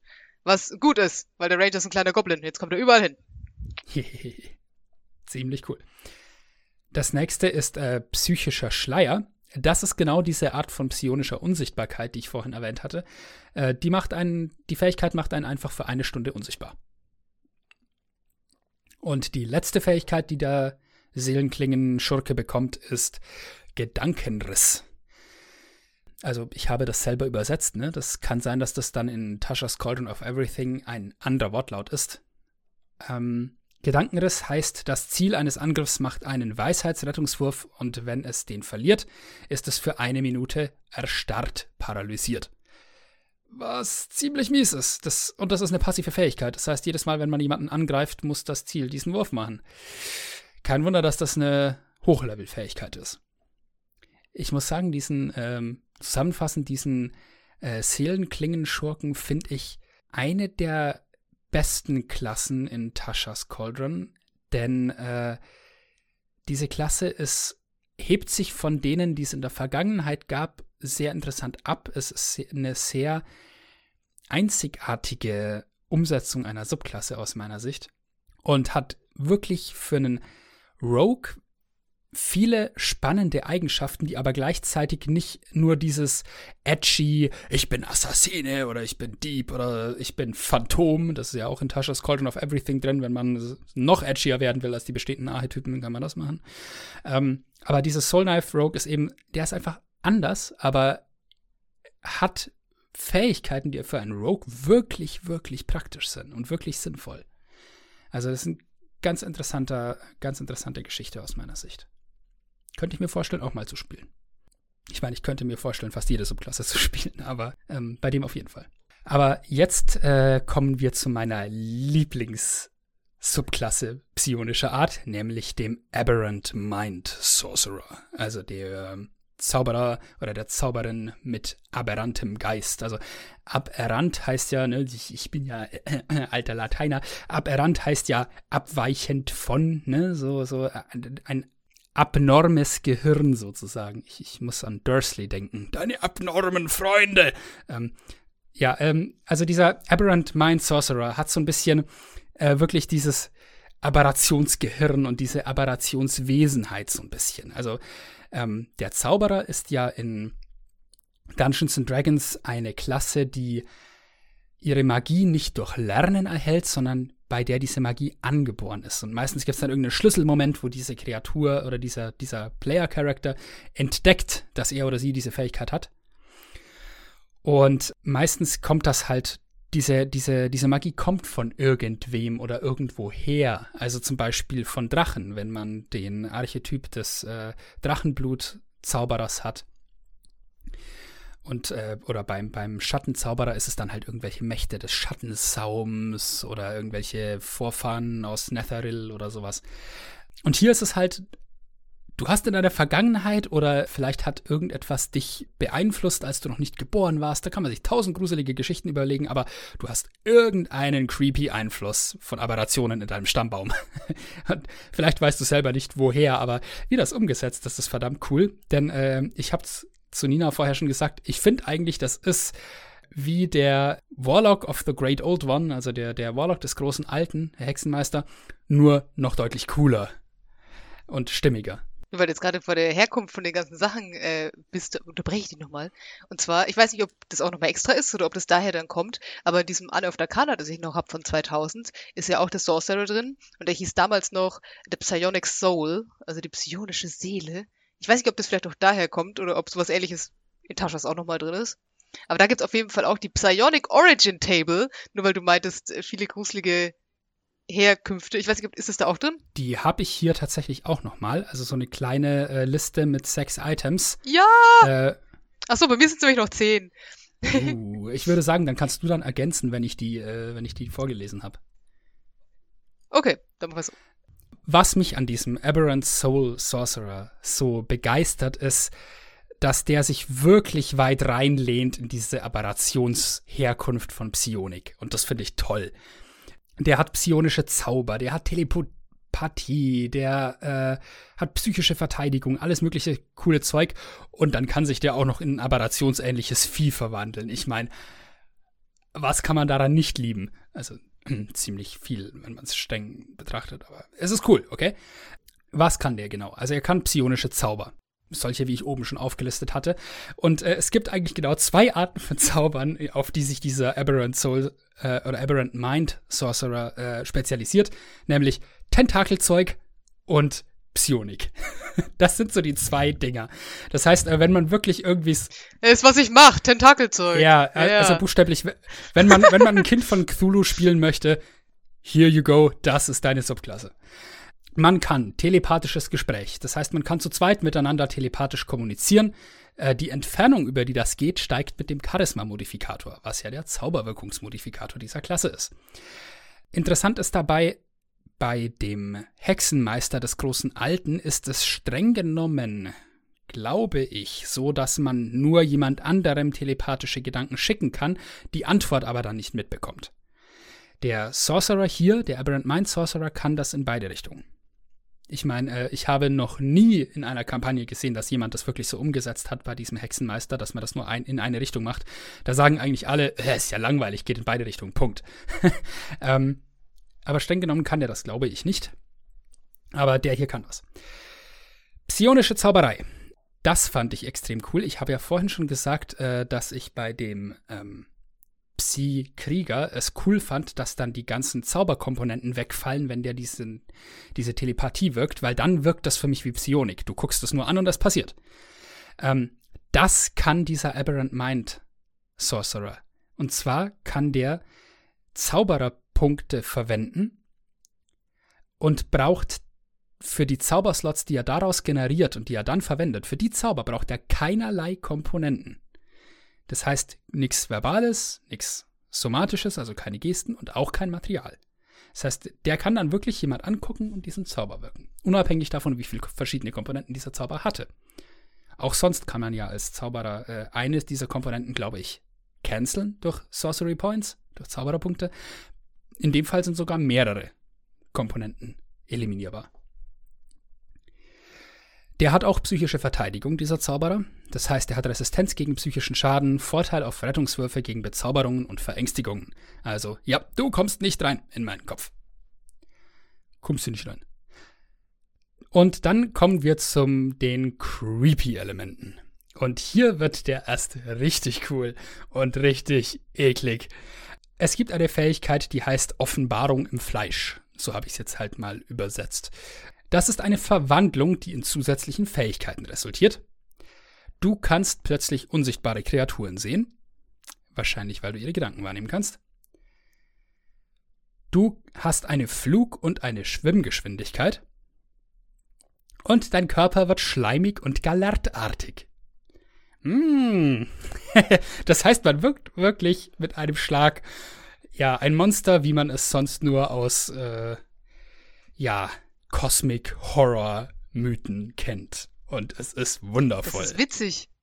Weil das kommt dann wirklich von diesem äh, Psionic Soul hier, weil der hatte nämlich auf Level 14 eine Fähigkeit, die hieß Mind over Body, also quasi äh, Verstand über Körperlichkeit. Ihr wisst, was ich meine.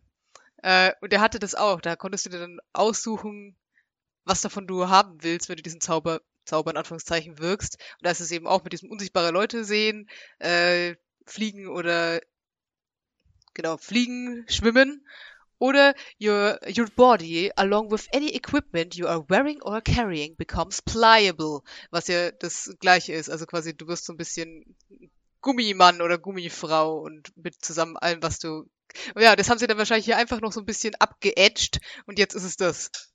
Ja, also dass dieser Psionic äh, Sorcerer, das war eine Vorstufe vom Aberrant Mind. Also da haben sie diese Subklasse geplaytestet über äh, Unearthed Arcana. Und dann gemerkt, da muss mehr Edge rein. Viel mehr Edge. Oder, naja, ich, ich weiß nicht, ob ich es als edgy bezeichne, oder das ist einfach nur, juh, gruselig, eklig. Und dann gibt es eine Fähigkeit darüber, das ist so die High-Level-Fähigkeit namens verformende Explosion.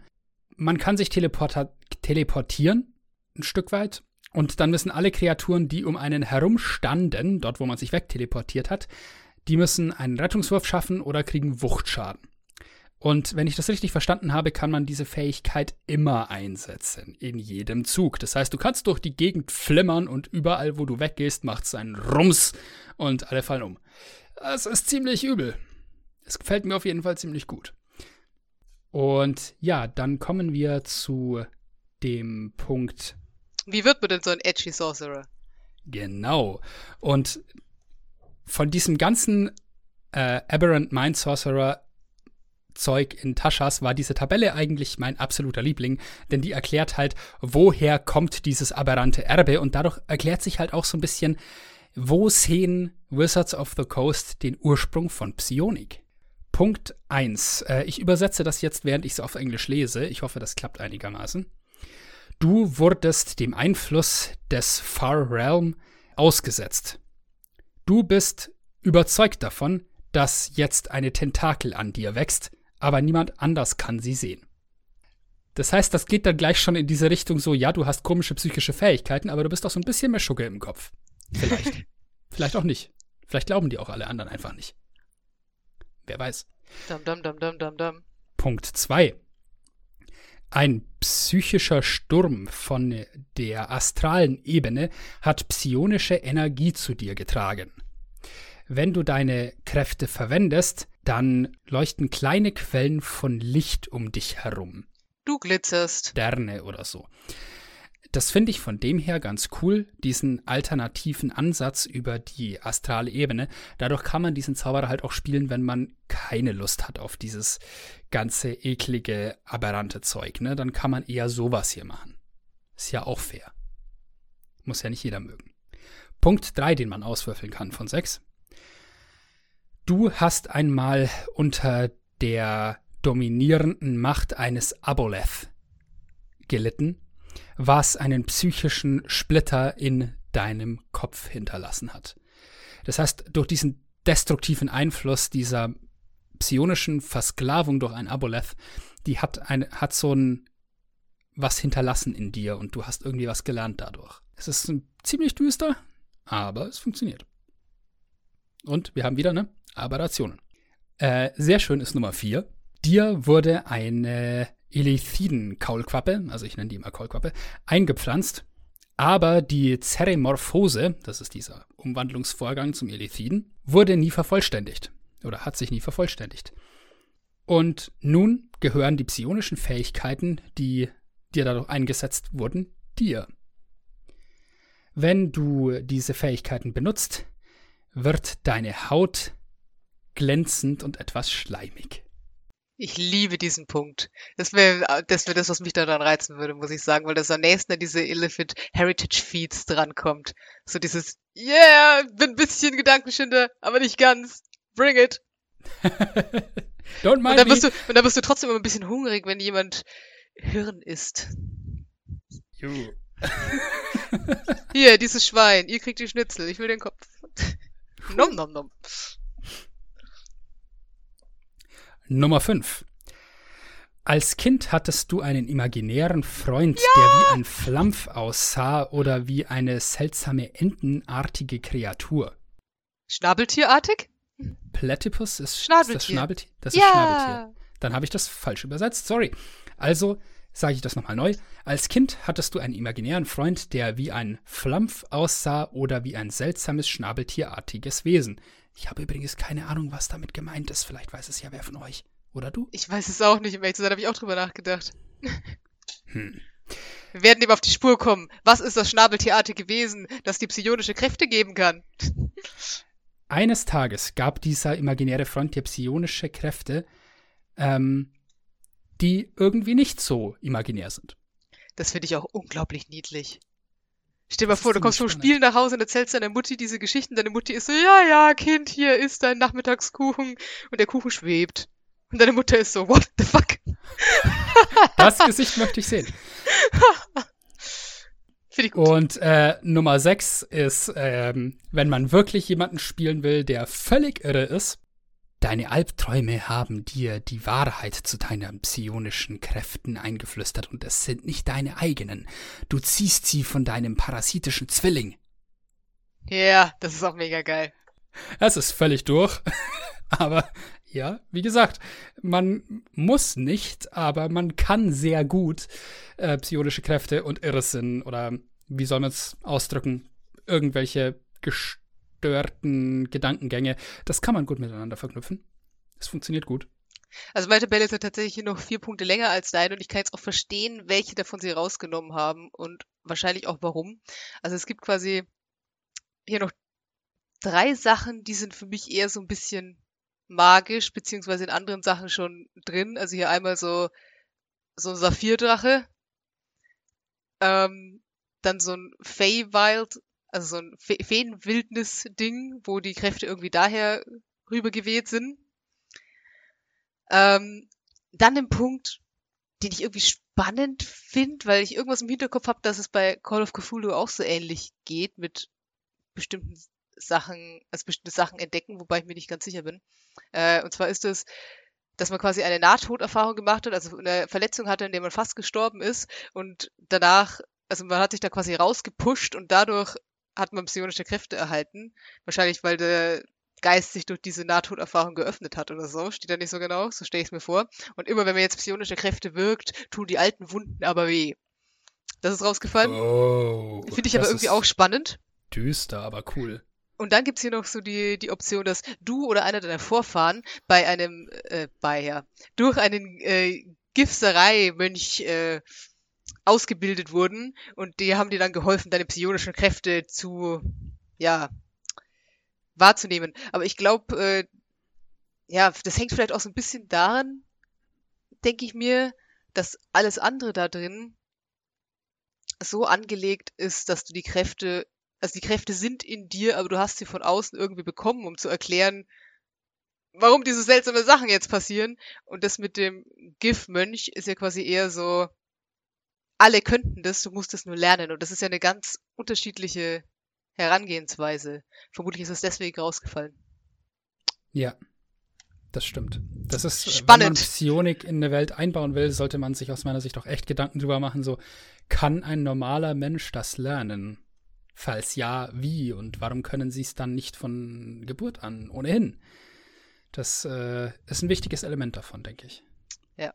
Aber das schauen wir uns dann vielleicht später auch noch annäherungsweise an. Genau, was ich jetzt noch dabei habe als äh, abschließendes Ding, die ihr vielleicht alle kennt, aber ich wollte es nochmal erwähnt haben, weil Philipp ja schon richtig festgestellt hat, äh, dass ich die mag, sind die GIF. Die habe ich nochmal dabei. Weil ähm, die GIF haben auch eine Kraft, die sich explizit Psionics nennt. Und äh, weil ich die gefällt so mag, dachte ich, ich schaue mir die jetzt hierfür nochmal an. Genau, könnt ihr auch spielen. Deswegen erzählen wir die jetzt. So, die erste Frage war, was sind denn überhaupt eigentlich GIF? Also die GIF, für den Fall, dass ihr noch nie was davon gehört habt, sind im Wesentlichen zwei getrennte Völker, nämlich äh, die kriegerischen Githyanki, die von Geburt an zu Kriegern erzogen werden, und die eher geistig veranlagten Gifserei, die sich in ihren Festungen im Limbo einen rasiermesserscharfen Verstand antrainieren. Äh, wobei sie eigentlich einmal ein Volk waren, das durch einen Bürgerkrieg getrennt wurde und nun kulturell sehr verschieden sind und beide Gruppen hassen einander bis heute. Vor langer Zeit waren die Gefährke und die Gifterei ein Volk, das dann von den Elefiden versklavt war. Und das ist so lange her, dass niemand mehr weiß, was die Gifte vorher mal waren und welche Kulturen sie möglicherweise womöglich hatten. Ähm, die GIF haben dann mehrmals versucht, die Sklaverei der Gedankenschinder abzuwerfen, aber ihre Rebellionen wurden immer niedergeschlagen, bevor eine große Anführerin namens GIF auftauchte. Und GIF und ihre Gefolgsleute haben es dann tatsächlich nach vielen blutigen Kämpfen geschafft, ihr Volk zu befreien. Dann kam es aber zu einem Streit zwischen GIF und einem anderen großen Anführer namens Zerfimon. Ich kann die immer nicht. TH, ganz schwierig. Zerfimon. Äh, dieser stellte dann Giffs Motive in Frage, weil Giff war ein großer Fan von strenger Führung und wollte nicht eher ruhen, bis alle Elefiden ausgelöscht wären. Ein Ziel, dem sich auch alle anderen ebenfalls unterordnen sollten. Und Zephimon wollte es einfach gesagt gut sein lassen. Also die Gedankenschinder waren besiegt, ihre Leute waren befreit und jetzt wäre mal Zeit, mit dem Kämpfen aufzuhören und sich auch als Volk neu zu entdecken und herauszufinden, wer sie waren und wie sie leben wollten. Und ja, zwischen diesen beiden Lagern entstand dann so ein tiefer Graben, ähm, und durch die unterschiedlichen Wege, die in jedem Volk gelehrt wurden, entwickelten sich dann mit der Zeit zwei Völker daraus, eben die Githyanki, die Anhänger von Gif, und die Gifserei, jene, die Gif ablehnen. Thema Psionik. Wegen ihrer Versklavung durch die Elifiden besitzen alle GIF heute psionische Fähigkeiten. Vielleicht sind die im Lauf des Widerstands entstanden, um sich besser gegen die Gedankenschnitte wehren zu können. Vielleicht wurde das auch absichtlich von den Elifiden antrainiert, um bessere im Sinn von komplementären Sklaven zu haben. Oder das ist zufällig passiert, einfach durch große und lange Nähe. Oder vielleicht konnte das Volk, das die GIF einmal waren, das schon vorher. Ich habe dazu nichts gefunden. Ich glaube, man weiß es nicht genau. Weiß man es genau? Auf jeden Fall beherrschen alle GIFs sowas wie geringere Telekinese in Form von einer abgewandelten magischen Hand. Das hat der Philipp vorhin schon mal erwähnt. Ne? Die ist dann äh, unsichtbar. Und solche zauberähnlichen Fähigkeiten wie Sprung oder diese, was, was ist Misty Step auf Deutsch? Was, also was beides so angelehnt sein soll an eben diese ganze Tele Teleportationsrichtung. Es gibt unter den GIF auch, ähm, ja, ich sag mal so eine Ritterkaste und diese Ritterkaste, die können, also diese Ritter, die können dann nochmal äh, krassere Dinge, zum Beispiel eben auch dieses, diesen Wechsel der Ebenen und eben auch Telekinese. Da war ich dann erstmal so ein bisschen enttäuscht, weil ich dachte, ja, hm, das ist ja quasi so Magie mit ein bisschen einer anderen Überschrift. Also von einem Volk, das sich beigebracht hat, Illithiden zu widerstehen und sie zu bekämpfen, habe ich irgendwie noch krasseres erwartet. Das wollte ich dann nicht so stehen lassen, also habe ich weitergewühlt. Dann zwar erstmal bei den Gifserei. Und Gifserei lasen sich schon ein bisschen cooler, vermutlich, weil sie noch mehr Zeit mit ihrem Verstand verbringen, statt große Schwerter durch die Gegend zu schwingen und deswegen ein bisschen mehr meiner er als Erwartung entsprochen haben an diesen Verstand. Und ich muss sagen, ich finde die Gipserei ziemlich cool, weil die haben halt einfach ihre Festungen im Limbo, wo sie ja eben die ganze Zeit ihren Verstand trainieren und dadurch bekommt man einen höheren Wisdom Score, also eine höhere Weisheit. Man bekommt Vorteile auf Rettungswürfe gegen Bezauberung und äh, verängstigt. Und ja, eben auch diese, diese Magierhand, dieses Gedankenerkennen und genau, eben auch Schild, Schild, was auch in diese gedankenmäßige Verteidigungsbarriere hinkommt. Aber da muss es mehr geben, habe ich noch weiter gelesen. But wait, there's more. But wait! Der, die Idee ist nicht neu, Chuck. Was ich aber zu den Gifyanki noch sagen wollte, war, wir hatten ja spät, äh, wir hatten ja vorhin große Schwerter durch die Gegend schwingen und das war vielleicht ein bisschen undankbar, weil die großen Schwerter sind ziemlich cool. Und zwar sind das äh, die Silberschwerter und nebenbei hier steht auch noch, also was Philipp vorhin auch erwähnt hat, die Elephiden hatten ja ihre Schiffe für die Astralebene und ein paar von den GIF haben auch diese Schiffe immer noch, ähm, die quasi mit Gedankenenergie dann angetrieben werden und die sie benutzen, um auf ihre Raubzüge auszuziehen.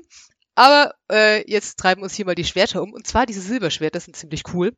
Ähm, Gefährke Ritter bekommen die, wenn sie halt in ihren Rang quasi aufsteigen. Ähm, und diese Silberschwerter gibt es auch in der fünften Edition noch als Items, die man finden kann. Die sind legendär und man kann sie nur einsetzen, wenn man sowieso schon psionisch begabt ist. Und diese Silberschwerter machen dann halt ähm, nicht nur normalen Schaden, sondern auch psychischen Schaden. Was aber besonders cool an denen ist, ist, dass ähm, wenn man sowas castet wie zum Beispiel astrale Projektion, dann führt das ja dazu, dass man seinen seinen oder ihren Körper verlässt und dann so ein bisschen über die Astralebene spaziert und wenn man dann durch so ein Portal durchgeht und auf einer neuen Ebene landet, kriegt man da einen neuen Körper, bla bla bla. Der alte Körper bleibt aber halt zurück und es gibt quasi so einen silbernen Faden, also so einen magischen silbernen Faden, der weiterhin irgendwie den Geist noch mit diesem Körper verbindet und wenn man zurückgehen will zu, wo der Körper halt gerade noch ist, kann man das darüber machen und diese Silberschwerter können diesen äh, Faden durchtrennen. Ich bin mir nicht ganz sicher, was das, was das für den Körper bedeutet, der zurückbleibt. Im Wesentlichen würde ich mal schätzen, du findest den dann nicht wieder. Vielleicht kannst du auch dann nicht mehr den Körper zurück. Ähm, Meines Wissens bedeutet, dass man, da, dass man sofort stirbt. Komplett? Also auch nicht im neuen Körper bleiben? Nee. Also der, der Zauber hat, glaube ich, eine begrenzte äh, Dauer. Genau, der, der hält eine Stunde. Danach musst du zurückkommen und wenn du dann nicht zurückkommst, dann stirbst du. Ja, die Frage ist quasi, könnte ich noch irgendwie trotzdem, wenn dieser Faden durchtrennt ist, meinen Körper wiederfinden. Aber wahrscheinlich nicht. Ich glaube nicht. Das ist, glaube ich, genau die, die, diese eingebaute Schwäche von astraler Projektion. Also ah. das eingebaute Risiko. Wenn dieser Faden durchtrennt ist, bist du tot. Okay, also auf jeden Fall ziemlich coole Silberschwerter. Nichts falsch an Silberschwertern. Okay. Hier steht, uh, if the cord is cut, something that can happen only when an effect specifically states that it does, Your soul and body are separated, killing you instantly. Uh. Ich glaube, diese Astral Dreadnoughts können das auch noch. Diese okay. riesigen schwarzen Wesen, die da in der Astralebene rumschwimmen. und eine eigene Existenzebene in ihrem Bauch haben. Ich glaube, mit Coles Kampagne ist das das Schiff, das die haben. Ein Illithid Dreadnought. Also er hat das quasi umgebaut, dass diese Kreatur von den Illithiden zum Teil zu einem Schiff gemacht wurde. Und das ist quasi ein riesiges Tentakelschiff, das von ihrem GIF gesteuert wird. In Critical Role hatten sie auch eine verdammt coole Szene mit einem Astral Dreadnought. Und zwar waren die da in einer äh, mechanischen Taschendimension eines alten Erzmagiers namens Halas. Und äh, der hatte so ein Astral Dreadnought mit äh, Mithrilketten und Augenabdeckungen festgebunden und hatte dann eine Mechanik drin, die sein Maul aufgezogen hat durch Haken, damit man in sein Maul in diese Taschendimension, in diese Dimension in seinem Bauch konnte und da hatte er ein Geheimlabor drin.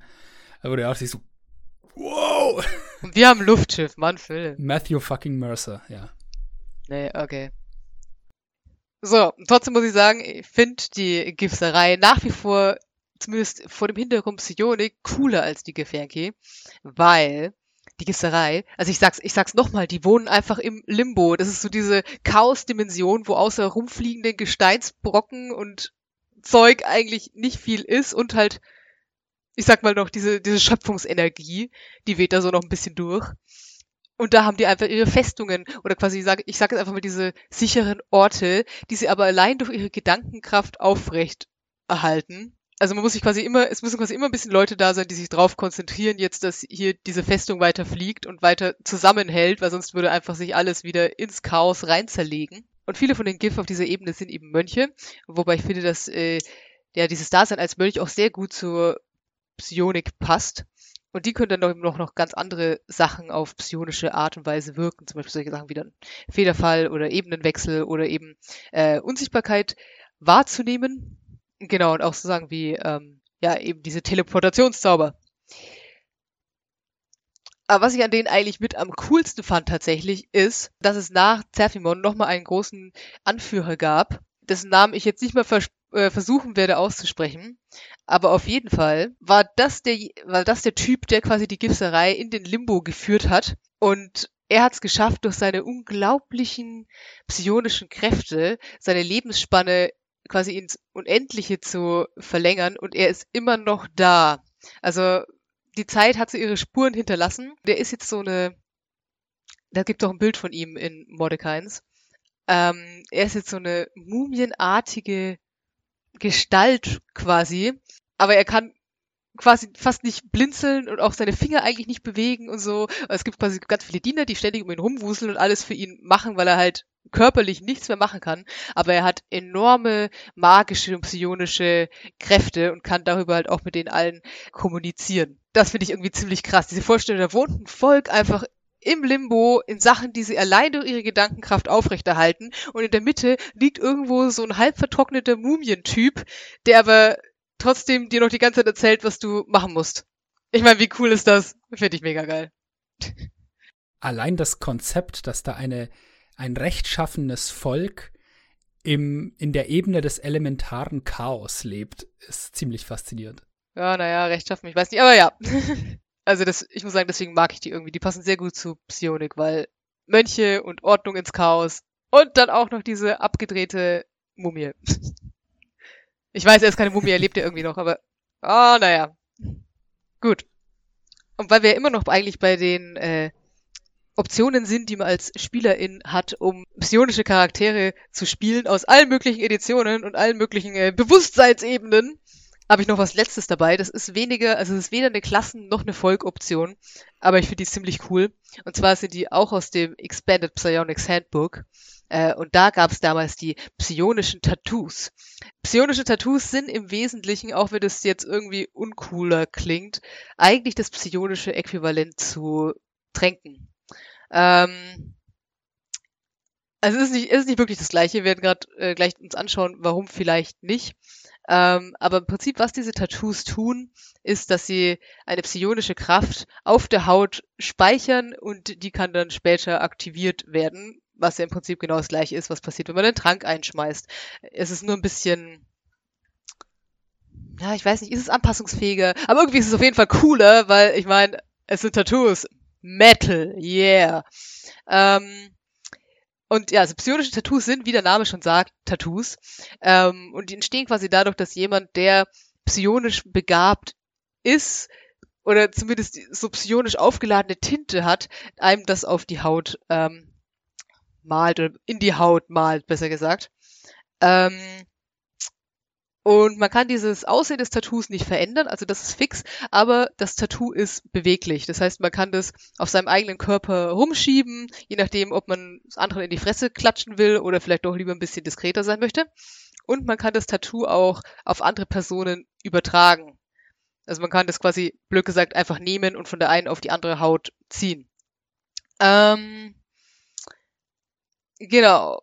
Und ja, also wie gesagt, das hängt quasi von der Tinte ab und vor allem von der Person halt, die dieses Tattoo macht. Und derjenige, der das Tattoo bekommt, der kann sich nicht zwischendurch entscheiden, ja, ich habe hier jetzt noch ein Tattoo, das Tattoo soll XY machen, sondern was das Tattoo macht, ist festgelegt in dem Moment, in dem man es halt bekommt. Und man kann maximal 20 Tattoos haben. Danach äh, lösen sich, also wenn man mehr, also wenn man versucht, noch mehr auf sich drauf zu schreiben, dann implodieren quasi alle anderen. Und wenn man das Tattoo einsetzt, dann verschwindet das danach.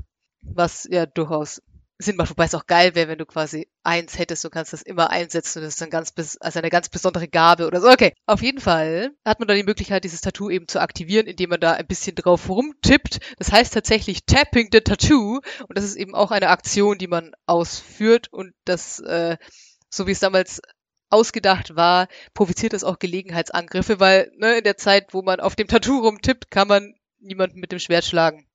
Und irgendwie, irgendwie mag ich diese Vorstellung. Ich mag diese Vorstellung, dass irgendwo in der Wüste so Mönche hocken, die nicht mehr altern und nicht mehr essen und dann haben die alle noch diese krassen Tattoos und können mit denen mega witzige Sachen machen. Aber vielleicht liegt es auch einfach an dieser einen Buchreihe über den Jungen, der sich Tattoos überall hinmalt und dann gegen Dämonen kämpfen kann.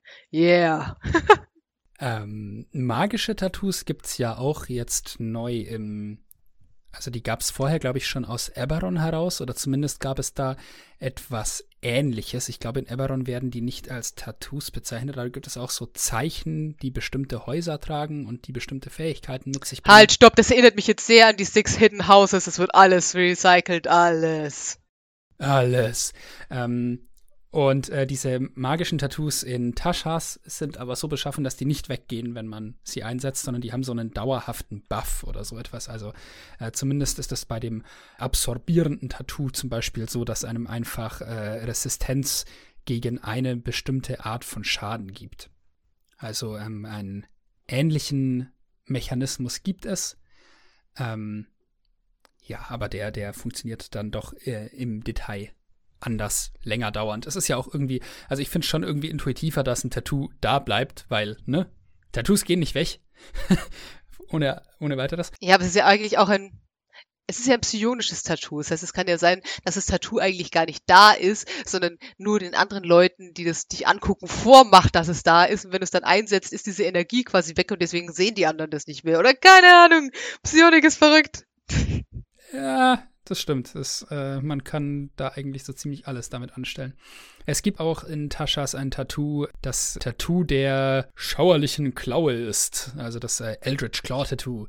Ähm, das, das so, so klauenartige Form hat und ähm, mit dem kann man dann Angriffe durchführen, die als magisch gelten und man bekommt einen Bonus von plus eins drauf und dann äh, kann man das Tattoo noch aktivieren für eine Minute und äh, in dieser Zeit ähm, kommen dann tintenartige, ja, Arme, wie so, so, so Tentakel aus dem Boden und greifen das Ziel an, das man angreift. Ja, und dann kann man das äh, erst am nächsten Sonnenaufgang, kann man das dann wieder verwenden. Also nach der nächsten langen Rast sozusagen. Sad. Was man aus dieser Folge mitnehmen soll, ist, benutzt mehr Tattoos. Nein, natürlich nicht.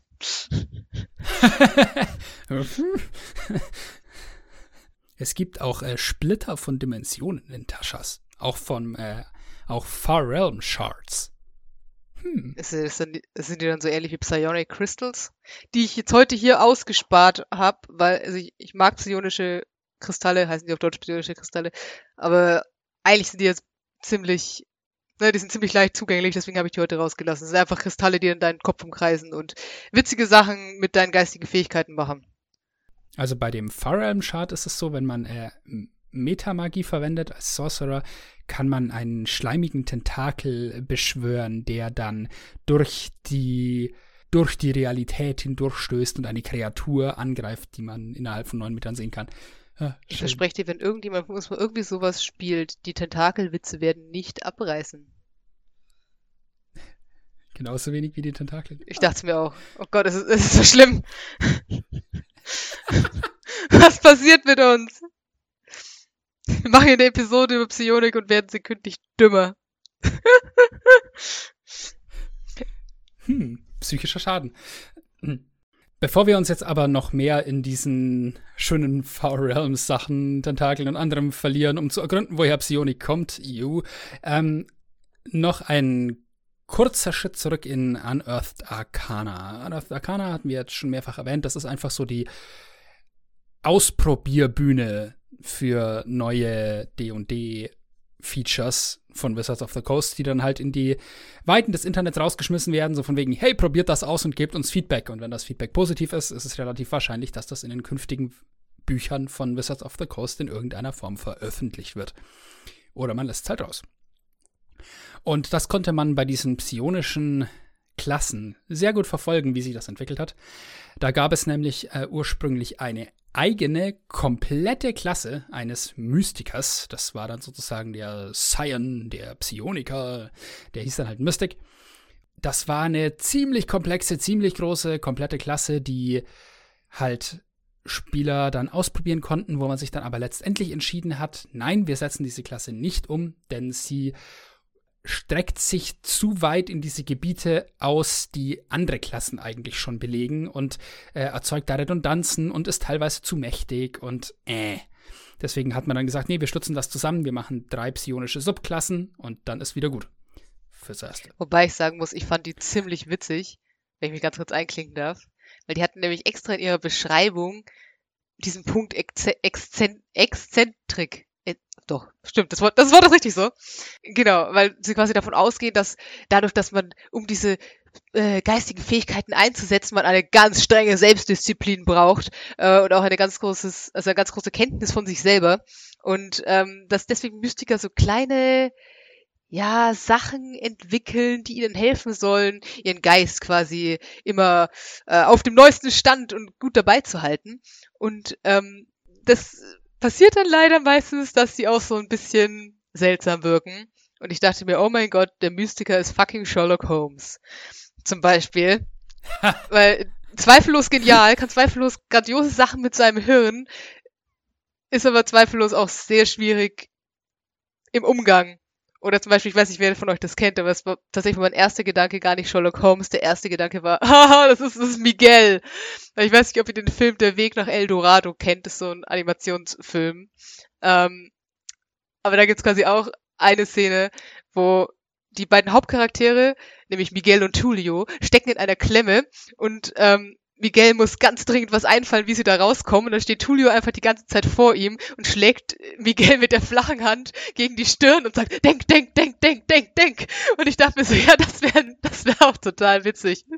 Dass dem Psioniker einfach die Fähigkeit der Panden kommen, wenn nicht jemand da steht und die ganze Zeit ohrfeigt. Ja, egal. Auf jeden Fall, das allein war für mich schon so. Ja, also ich weiß nicht, ob ich so einen Charakter in meiner Kampagne gerne hätte. Weder als Spieler noch als DM, aber es, es war auf jeden Fall witzig. Als NPC wäre der, glaube ich, ziemlich cool. Philipp, erzähl uns was über den Mystiker. Ich laber schon wieder so viel. Ich würde gerne mittendrin einsteigen, weil du das mit Sherlock Holmes gemacht hast. Und es gab beim Mystiker wirklich eine Subklasse, die einen Mind Palace hatte. Und zwar gab es den Orden der Nomaden äh, als Playtest-Entwurf. Das waren Sammler von Wissen, die ihr Wissen in einem lebenden Wissensnetz namens Noosphäre sammeln äh, Nomaden, weil sie reisen, um mehr dazu zu lernen. Und äh, die hatten halt die Möglichkeit, du konntest bei einer langen Rast austauschen, auf was du Übung hast, also mit was du, was du gut kannst. Und äh, du konntest als Reaktion auf einen Treffer durch einen Gegner deine letzte Bewegung zurückverfolgen und dann plötzlich wieder da stehen, wo du vorher warst. Also du erinnerst dich quasi, wo du zuvor warst und plötzlich bist du da. Ähm, und man hatte bessere Teleportation als der normale Mystiker, der die eh schon hatte. Und äh, auf den höchsten Stufen konnte man sich einfach äh, jede äh, Runde neun Meter teleportieren, statt sich zu bewegen. Das heißt, irgendwann musst du einfach nicht mehr laufen. Auch nicht schlecht. Ähm, also ja, das, das äh, fand ich nur äh, sehr, sehr interessant, dass das mit Sherlock Holmes passt wirklich gut. Ähm, so, äh, der Mystiker insgesamt. Also war eine eigene Klasse rund um Psionik herum. Der wurde nie aus Anatakana herausgehoben, denn wie gesagt, man war der Meinung, diese Klasse dringt zu sehr in die Domänen bestehender Klassen vor. Äh, ich persönlich finde, die ist auch recht inhomogen, recht äh, heterogen in ihrer Aufmachung, ein bisschen zu verschieden, die ganzen Subklassen, aber das ist nur meine persönliche Meinung. Die Klasse hatte ein komplexes System aus erlernbaren Disziplinen. Das war eine ganz eigene Mechanik, die es nur in dieser Klasse gab. Äh, so ein bisschen wie die schauerlichen Anrufungen des Hexenmeisters, aber komplexer. Und einige dieser Disziplinen waren auch bestimmten Subklassen dieser Mystiker vorenthalten. Und die Subklassen, die es in Anath Arcana gab, waren ein ganzer Haufen. Also ich habe hier 1, 2, 3, 4, 5, 6 Stück aufgelistet. Es gab den Orden der Avatare, das sind Mystiker, die vor allem die Manipulation von Emotionen betreiben. Äh, die hatten viele Fähigkeiten, um die Gruppe zu buffen. Dann gab es den, also das waren alles Orden, also wir hatten den Orden der Avatare, das war Subklasse 1. Subklasse 2 ist der Orden der Erwachten. Die hatten einen Schwerpunkt auf psionischen Angriffen, dem Lesen von Gedanken und dem Unterwerfen von Gegnern. Also es ist sehr so diese Psionik, wie sie auch Elithiden und so können. Ne? Das geht so in die, in die Schiene rein. Die konnten äh, ein interessantes Feature namens psionische Untersuchung. Wenn sich die längere Zeit auf ein Objekt konzentrieren haben, äh, dann hat dieses Objekt dem Erwachten gezeigt, wer es in den letzten 24 Stunden in der Hand hatte. Außerdem konnte der dann alles sehen, was in der letzten Stunde um das Objekt herum geschah. Auch das würde zu Sherlock Holmes passen, ne? so der Ermittler. Zusätzlich kann ein unsichtbarer Sensor in diesem Objekt angebracht werden durch den Mystiker, der es ermöglicht, in den nächsten 24 Stunden als Aktion die Umgebung des Objekts zu sehen. Also jederzeit quasi da rüber zu wechseln und zu sehen, was da außenrum los ist. Spielmechanisch ziemlich cool. Und dann konnten die noch spektrale Formen. Man konnte eine geisterhafte Figur aus psionischer Energie werden, Resistenz gegen allen Schaden bekommen, halbe Bewegungsrate, aber man konnte durch Objekte fliegen. Zehn Minuten lang. Kommt man ganz schön weit mit. Hallo Erdkan, wie geht's dir so? Dann gab es den Orden der Unsterblichen. Wir äh, denken vielleicht an den Gith Mr. Mumie zurück. Die Fähigkeiten des Orden des Unsterblichen haben den Mystiker vor allem zäher gemacht und ihm ab Level 14 die Möglichkeit gegeben, bei null Trefferpunkten einfach Psi-Punkte auszugeben und wieder aufzustehen. Die hatten damals in Unearthed Arcana noch einen festen Pool an Psi-Punkten und nicht an Psi-Würfeln. Das wurde dann geändert, als man diese Subklassen da entwickelt hat, die dann wirklich in Taschas gelandet sind. Und die Psi-Punkte sind auch so ganz und gar nicht neu. Machen wir gleich noch. Dann gab es äh, diesen Orden der Nomaden mit diesem, dieser Noosphäre, ne, dem Mind Palace, das habe ich ja schon erwähnt. Dann, das ist ganz interessant, gab es den Orden des Soul Knife. Das ist genau das, was jetzt der Soul Knife Rogue ist. Also fast genau, ne? Natürlich angepasst an den Schurken. Und dann gab es noch den Orden der Wu Yen. Das sind Isolationisten, die ihren Geist in die Welt hinaus senden und die Welt dadurch neu erbauen wollen. Und diese Wu Yen können auch Magierzauber lernen. Zusätzlich zu ihrer Psionik. Und hatten dann auch ganz eigene Disziplinen, die sie ausüben konnten. Ähm, also ganz mysteriöse ähm, Mönche, die irgendwo weit draußen leben, nie ihre Abteien verlassen und sie dann doch verlassen, aber halt nur mit ihrem Geist. Und, ja. Ich muss sagen, sowas finde ich eigentlich ziemlich cool, aber es ist auch so eine, ich finde das, glaube ich, fast alles als NPC total cool. Stell dir mal vor, du hast quasi einen Mönchcharakter in deiner Gruppe und er empfängt einfach vom Obersten seines Ordens immer so telepathischen, also telepathische Aufträge, was er denn machen soll. Das wäre ziemlich, ziemlich cool. Also auf jeden Fall Psionik nicht abhaken, da, da geht was. Es gibt nicht wenige Leute, die äh, immer noch von Wizards of the Coast erwarten, dass sie endlich eine psionische Klasse rausbringen sollen, also einen Psioniker. Ähm, so von wegen, hey, ihr habt jetzt drei Subklassen rausgebracht mit Psionik, wann? Aber äh, ich bezweifle, dass das noch kommt, denn, äh, also man weiß es nicht.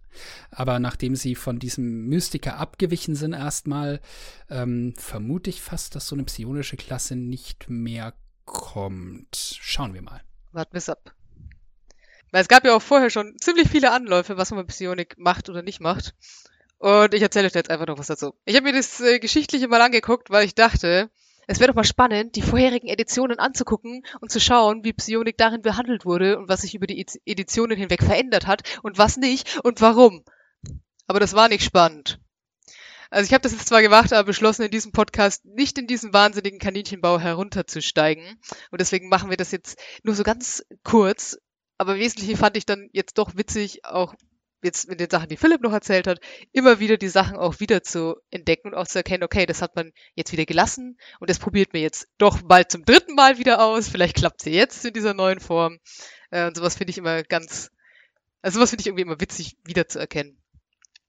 Genau, kurzes geschichtliches Referat. Psionic kam zum ersten Mal 1976 in Eldritch Wizardry vor, das war noch OD&D, äh, und es war damals eine Erweiterung dazu und wurden seit, äh, seitdem wurde Psionic in allen Editionen erwähnt. Ähm, Teil des Kerns sind sie aber, so wie ich das verstanden habe, nur in Advanced Dungeons and Dragons. Dort gab es dann die optionalen Regeln zu den psionischen Kräften, ähm, die nicht an eine bestimmte Klasse gebunden waren, obwohl es schon im Dragon Magazine Nummer 78 1983 eine inoffizielle Klasse gab, nämlich den Psionicist, also den Psioniker. Nicht zu verwechseln mit dem Psion, der ein paar Jahre später kam. Ähm, in OD&D war es so, also im allerersten, allerersten Dungeons Dragons, war es so, dass man bei der Charaktererschaffung als menschlicher Charakter, der kein Mönch oder Druide war, was ich schon seltsam fand, weil ich finde, Mönch ist eigentlich so das, wie gesagt, wo ich irgendwie hingehen würde damit. Ähm, also auf jeden Fall, wenn man ein Mensch war, der kein Mönch oder Druide war und zumindest ein, eine 15 in äh, Intelligenz Weisheit oder Charisma hatte, konnte man einen Prozentwürfel werfen oder halt zwei Prozentwürfel werfen. Und wenn man damit über 91 gekommen ist, war man psionisch. Dann hat man diese Würfel nochmal geworfen, um rauszufinden, wie viel psychisches Potenzial man hat, was quasi so funktioniert hat mit, okay, wie, wenn du Sachen lernst, im Endeffekt, wie gut stellst du dich dabei an, also kriegst du dann einen Bonus oder einen Malus, wenn du auf verschiedenen Leveln versuchst, halt psionische Sachen zu wirken.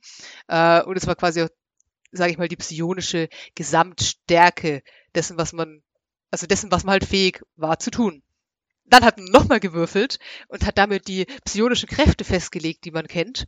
Und dann hatte man noch quasi Angriffsmodi und Verteidigungsmodi, die man auch nochmal, ja, dann wählen konnte.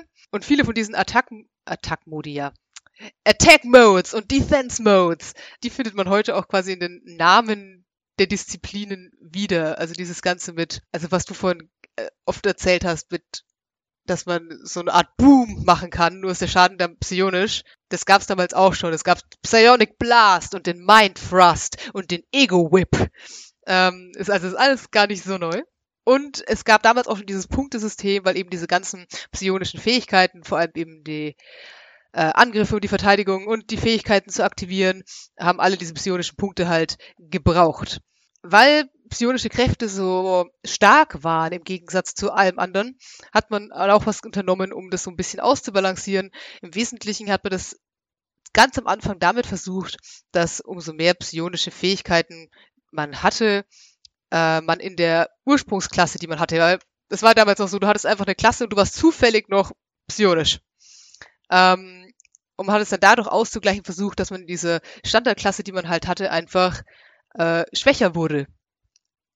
Also zum Beispiel, wenn du Kämpfer warst, hast du äh, Gefolgsleute verloren und du hast auch einen Punkt Stärke verloren für, also pro vier psionische Kräfte, die du hattest. Ähm, und bei den magischen Klassen wurde es sogar noch äh, schlimmer, als zum Beispiel die Kleriker äh, haben äh, ja halt Level verloren und die Magier auch, die sie halt hatten für ihre Zauber. Und man konnte auch weniger, also man kannte auch weniger Zauber. Und die Kleriker konnten auch nicht mehr so gut Untote ähm, vernichten. Also man hat ziemlich viel dadurch verloren im Endeffekt, dass man auf einmal diese psionischen Fähigkeiten hatte. Ähm, in AD&D hat man das dann noch so ein bisschen weiterentwickelt. Also auf der einen Seite hat man diese ähm, Beschränkungen mit den Druiden und den Mönchen rausgenommen. Jeder Mensch konnte jetzt theoretisch psionisch sein und äh, wenn der Spielleiter dem zugestimmt hat, konnten auch Halblinge und Zwerge äh, psionisch sein.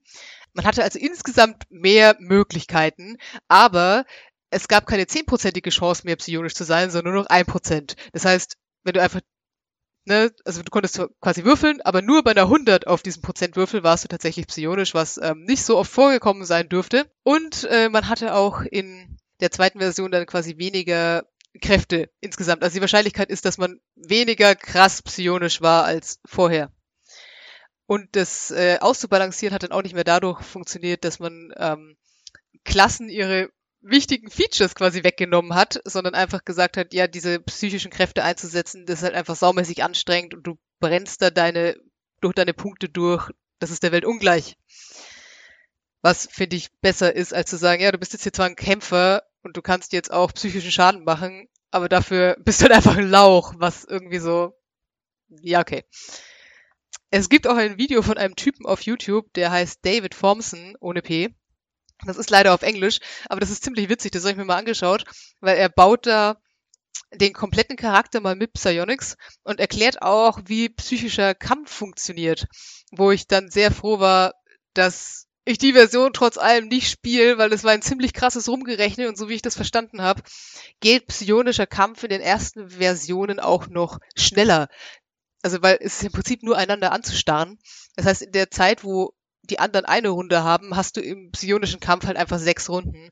Und dann musst du sechsmal diesen ganzen Shit durchrechnen, bis die anderen wieder da äh, dran sind. Und dann kann ich schon verstehen, dass man gesagt hat, was ist das für eine umständliche Scheiße?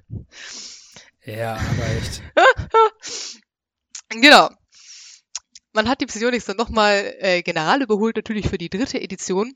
Da wurde der Psionicist dann zum Psion und ähm, ein bisschen mehr quasi angeglichen an den Zauberer, was so diese ganzen Kampfdinge angeht. Und es gab dann auch eine neue Klasse, nämlich den Psychic Warrior, also quasi den, die Vorstufe vom Psy Warrior, die Vorstufe zum Psy Knight. Ähm, genau, und ja, da gab es noch ein paar neue Fähigkeiten und neue Kräfte, ähm, die dazu da waren, eigentlich quasi so ein bisschen, ja, also man hat natürlich die magischen Klassen, sage ich mal, in der Zeit auch weiterentwickelt und dadurch gab es natürlich dann auch die Notwendigkeit, dass die psionischen Kräfte nicht dahinter zurückbleiben und dann hat man da einfach noch ein bisschen außenrum gebastelt. Äh, und es gab dann auch psionische Items. Also quasi Items, die so ähnliche Sachen machen wie magische Items, nur ja, sie mussten halt psionisch sein, weil psionisch war zu dem Zeitpunkt dann ein eigenes Ding und magische Items für Psioniker, das ging nicht und die brauchten dann eigene Items. In der vierten Edition gab es dann auch vier psionische Klassen, nämlich, ich habe das nicht gut übersetzt, es gab den Ardent, ich hätte das mal mit Eiferer übersetzt, das Battle Mind, also das, das Kampfhören, keine Ahnung, den Kampfverstand, klingt komisch als Charakterklasse. Ähm, auch ein Mönch, der das eben konnte, und eben nochmal dem Scion. Und da ging es dann auch wieder mehr in Richtung der äh, Disziplinen. Und ähm, ja, also man hat so ein bisschen versucht, sage ich mal, das Ganze mehr anzupassen an den Rest des Systems, weil, also wie der Philipp jetzt schon meinte, mit diesen äh, Würfeln, die man dann als eigenen Pool hat und so, ähm, sonst lief das ja immer mit diesen Punkten. Also quasi alle anderen haben normal ihre Kämpfe durchgezogen und nur der Psioniker hatte so seine Punkte, die er dann ewig fett verrechnen musste und überlegen musste, oh, die Kraft zu aktivieren kostet mich jetzt so und so viel und dann wählt der andere dagegen eine Defense und die kostet ihm dann so und so viel und oh. Also quasi nochmal ein komplettes eigenes System, das man immer lernen musste, nur um ja, psionisch zu sein. Von daher kann ich äh, verstehen, dass man versucht, das wieder ein bisschen einzuschlanken und zurückzuführen ins äh, Hauptsystem. Genau, das war jetzt ein sehr kurzer Ausflug. Und man merkt, dass ich diese vorherigen Editionen nie gespielt habe. Ich muss sagen, was mich daran sehr angesprochen hat, war in den ersten zwei Editionen dieses, dieses Zufällige. Also es hängt natürlich, und dahin gehen wir jetzt auch über, so ein bisschen daran, dass man Entscheidungen natürlich dadurch trifft, also dass man Entscheidungen trifft, wie psionische Fähigkeiten in die Welt kommen, in der man sich ähm, bewegt. Und in den ersten Editionen war das halt eindeutig, ja, es ist so ein bisschen eine Wildcard. Wenn du schlau genug bist, könnte es passieren, dass du der eine in drei Millionen bist, bei dem irgendwas Komisches im Hirn passiert und dann kannst du das einfach. Du bist der nächste Uri Geller.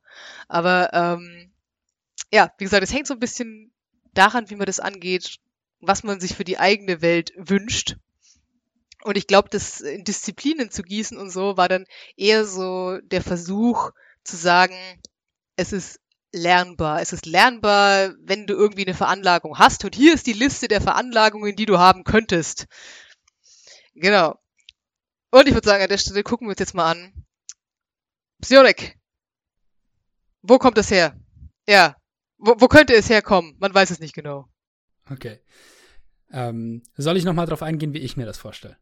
Das kannst du machen. Ich wollte nur mal ganz kurz erwähnen, wir dachten uns zu diesem Punkt auch quasi, das schwingt da alles mit. So wie ist jetzt Psionik eigentlich anders als Magie? Ist es anders? Hängen die zusammen? Interagieren sie? Woher kommen die Psionics? Wie kriegt man das?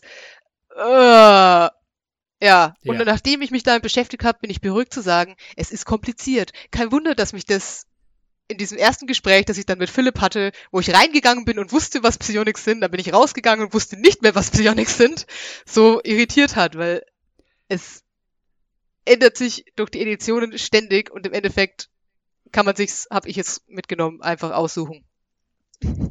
Ja, das ist wirklich so. Ähm, also ich finde, Psionik ist gerade dann spannend, wenn man äh, etwas schaffen will, als vielleicht gerade als Spielleiter auch, das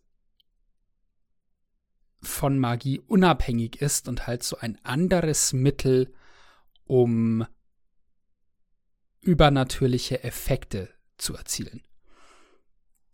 Wenn man also ein Setting hat, in dem vielleicht Magier sehr mächtig sind, aber Feinde haben, dann wäre es natürlich interessant zu sagen, okay, es gibt eine Gruppe von Feinden der Magier, die Psionik beherrschen, die dadurch eben schwer für Magier vielleicht auffindbar sind, weil die dann eben ihre Gedanken abschirmen können und sich äh, durch diese Psionik auch ja verstecken können. Wie erwähnt, äh, der Zauber Non-Detection, Unauffindbarkeit, ist einer der möglichen psionischen Zauber. Ähm, da könnte man vom Weltenbau her einiges Interessantes mit anstellen, würde ich sagen. Wenn man halt wirklich sagt, ja, ich habe hier Magier, die haben eine wichtige Rolle, die haben aber auch Feinde und die Feinde sollen auch ein mächtiges Mittel haben, gegen diese Magier anzugehen. Denn es ist ja nun mal so, dass äh, die Magier in D&D 5 sehr, sehr stark sind. Und äh, manche argumentieren, dass sie übermächtig sind gegenüber dem, was ein Kämpfer zum Beispiel lernen kann. Da kann man sicher dialektisch drüber äh, diskutieren. Ähm, aber ja, wenn man interessiert daran ist, da ein starkes Gegengewicht zu schaffen und äh, eine Waffe quasi gegen Magier in die Welt zu bringen, dann wäre Psionik eine interessante Sache. Und äh, dann würde ich halt wahrscheinlich auch noch so Homebrew-Zeug einbauen und zu sagen, so, ja, wenn du Psionik kannst und da ist ein Magier und dieser Magier hat gerade einen Konzentrationszauber an, dann hast du die Möglichkeit, diesem Magier durch Psionik seine Konzentration äh, schwieriger zu machen oder komplett zu canceln. Also, dass man halt irgendwie sagt, so, ja, äh, du, du hast eine bestimmte Art von Angriff, die macht keinen Schaden, aber die garantiert, dass die Konzentration des Zauberers abbricht. Ich weiß nicht, ob das balanced wäre, aber es wäre eine interessante Mechanik, über die man nachdenken könnte, aus meiner Sicht. Dass man halt Psionik dann wirklich auch als, als Anti-Magie aufbaut, wäre eine Möglichkeit. Ja, wobei du jetzt genau eigentlich so in die Richtung gehst, die Psionik im Spiel so scheiße schwierig macht und wo es auch ganz viel ja, wo ich, also wo glaube ich auch die meisten Revisionen sich irgendwie rumgedreht haben. Und zwar, was ist so, dass vor der dritten Edition Magie und Psionik unterschiedliche Sachen sind, die auch kaum miteinander interagiert haben. Das bedeutet, dass in der Welt Charaktere ohne psychische Kräfte kaum eine Möglichkeit hatten, sich gegen Charaktere zu verteidigen, die welche hatten. Dafür haben sie aber sonst auch relativ wenig Möglichkeiten, sich gegen andere Angriffe zu verteidigen. Also meistens sind sie dann halt körperlich nicht so tough. Und wenn Magie und Psionik nicht das gleiche sind, dann kannst du dich auch mit deinem psionischen Shit nicht gegen Magie verteidigen. Das ist ja der logische, die logische Folgerung davon. Ähm und dann gab's auch, ich weiß nicht mehr wo, aber in den ersten Büchern gab's auf jeden Fall so ewig lange Listen, wo man dann, wo sie dann quasi aufgedröselt haben, wenn du diese Kraft einsetzt gegen diesen Zauber, passiert dann was oder passiert nichts. Also zum Beispiel gab's dann so Sachen wie ähm, das äh, Unsichtbarkeit erkennen, dass das interagiert hat zum Beispiel, also egal auf welcher Basis du das gewirkt hast, hast du auch die andere Unsichtbarkeit dadurch aufdecken können. Aber es gab einfach auch so Sachen wie, wenn du zum Beispiel einen magischen Schild hoch hattest, die hat gegen psionische Kräfte nicht geholfen und so. In vielen Spielen sind aber diese psionischen Fähigkeiten nur Magie mit einem anderen Namen, wodurch halt die Besonderheit der, Kraft, der Kräfte irgendwie, finde ich, so ein bisschen verloren geht, aber es ist zweifellos einfacher. Also man merkt sie jetzt auch, dass man quasi dann später versucht hat, den Psion so ein bisschen zu einer Subklasse vom Zauberer zu machen, äh, weil man halt sagt, okay, es gibt viele komische Sachen da draußen, viele Wildcards, woher du deine Kräfte haben könntest. Ähm, dass du jetzt einfach so ein Superbrain hast, ist halt jetzt einer davon und ähm, So ist es dann halt. Und das war zu Beginn auch ein Problem, weil am Anfang gab es ja in Dungeons Dragons quasi nur Magier, wo man davon ausgegangen ist, ja, die haben irgendeine in sich wohnende Kraft und wenn sie die dann durch Studium ausbauen, dann werden sie Magier, also wie Harry Potter. Dann gab es Kleriker, die das halt irgendwie so durch göttliche Kraft bekommen haben. Und dann gab es eben irgendwann noch den Psionicist. Das war dann so das Superbrain. Und für jeden war ziemlich klar, woher die Kräfte kommen. Und dann gab es aber in der dritten Edition auf einmal den Zauberer. Und auf einmal wusste man nicht mehr so ganz, was man mit dem Psioniker jetzt noch machen soll, weil da gab es jetzt den Zauberer und jetzt gibt es zwei Arten, Magie zu haben, die nur aus einem selber kommt, die man einfach kann. Und what?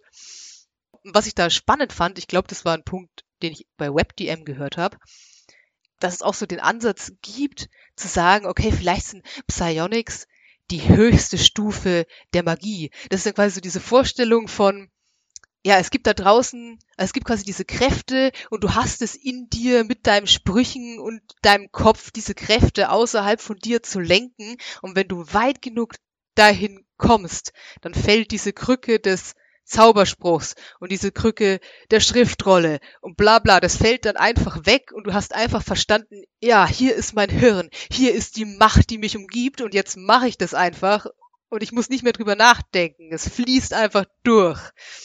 Was irgendwie, also es klingt schon wieder so nach Zauberer, aber es ist von der Sache her ein bisschen, irgendwie, irgendwie ist es anders. Ich weiß nicht, ich kann es nicht erklären. es ist dann quasi darüber, ne? Es ist so ein intuitives Verständnis der Magie dann. Ja, weil die Magie quasi du bist und du bist die Magie und ah, oh, ich weiß nicht. Uh, Galaxy Brain. Aber ich glaube, worauf ich damit raus will, ist, man muss irgendwie in der Welt halt so eine Nische schaffen für seine Psionik und dann halt auch überlegen, okay, was, was ist das jetzt und wie verhält es sich im Gegensatz zu Magie? Ähm, ich glaube, das hängt so ein bisschen auch daran, welche Klassen man letztendlich halt zulässt und was das bedeutet dann für die ganze Welt an sich. Und wenn man dann eben zum Beispiel festlegt, nee, psionische Kräfte sind nicht Magie, dann muss man eben diesen ganzen Shit mit, ja, er hat jetzt Unsichtbarkeit entdecken gewirkt, bin ich jetzt unsichtbar oder nicht? Und sich mit sowas halt dann wieder rumschlagen. Ja, ja, es, es ist schwierig. Also die, das Regelwerk gibt einem da vergleichsweise wenige Ansätze dazu, wie man das wirklich vernünftig machen kann. Ich finde, also ich glaube eigentlich, der Ansätze sind da viele, aber es ist halt echt viel Denkleistung.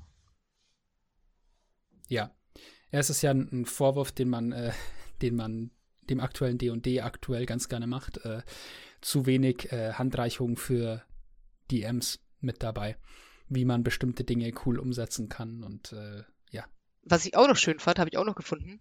Es gibt quasi so noch so ein Mittelding. Also es gibt so eine Variante, die ich eigentlich elegant finde, wo man sagt, okay, Magie und Psionics sind was unterschiedliches und da kommt so das rein, was du vorhin mach, meintest mit, es gibt eine Kraft, die den Magier dann in der Konzentration unterbricht, dass man sagt, okay, es ist zwar unterschiedlich in dem Sinne, dass das eine die äußeren Kräfte sind und das andere sind die inneren Kräfte. Aber im Endeffekt sind viele der Effekte, die du erzielen kannst, ähnlich genug, um eine Auswirkung zu haben. Und deswegen könntest du zum Beispiel als Psioniker versuchen, einen magischen Effekt zu brechen, einfach nur durch diese Kraft, die du freisetzt, auch wenn es eine andere Kraft ist als die, gegen die du losgehst, aber es gibt einen erheblichen Malus. Also dass man zum Beispiel sagen würde, okay, du kannst den unsichtbaren Magier durch Kraft deines Hirns sehen, aber halt minus fünf. Das finde ich eigentlich noch äh, so das, was ich mir für, wahrscheinlich für meine Welt am ehesten vorstellen würde. Weil irgendwas in mir sträubt sich dagegen zu sagen, es ist, es ist das gleiche wie Magie. Weil dann wäre es wirklich ja. am Ende nur noch erzählerischer Flavor. Wobei man jetzt sagen kann, ja, okay, wenn ich einfach nur magisch sein will, ist es im Prinzip egal, ob ich ein Magier, ein Kleriker oder ein Zauberer bin. Es ist alles nur, in Anführungszeichen, erzählerischer Flair. Und dann kann ich das damit runterpacken. Aber irgendwie, man will es ja doch besonders, sonst müsste man ja nicht so lange mit diesen Klassen rummachen. ja, auf jeden Fall. Okay, dann ist das sozusagen unser Fazit, zu dem wir kommen. Psionik ist faszinierend und es ist es wert, dass man darüber nachdenkt, wo man das in der eigenen Welt verortet. Aber es ist nicht einfach umzusetzen, da die Handreichungen von offizieller Seite da sehr fehlend sind.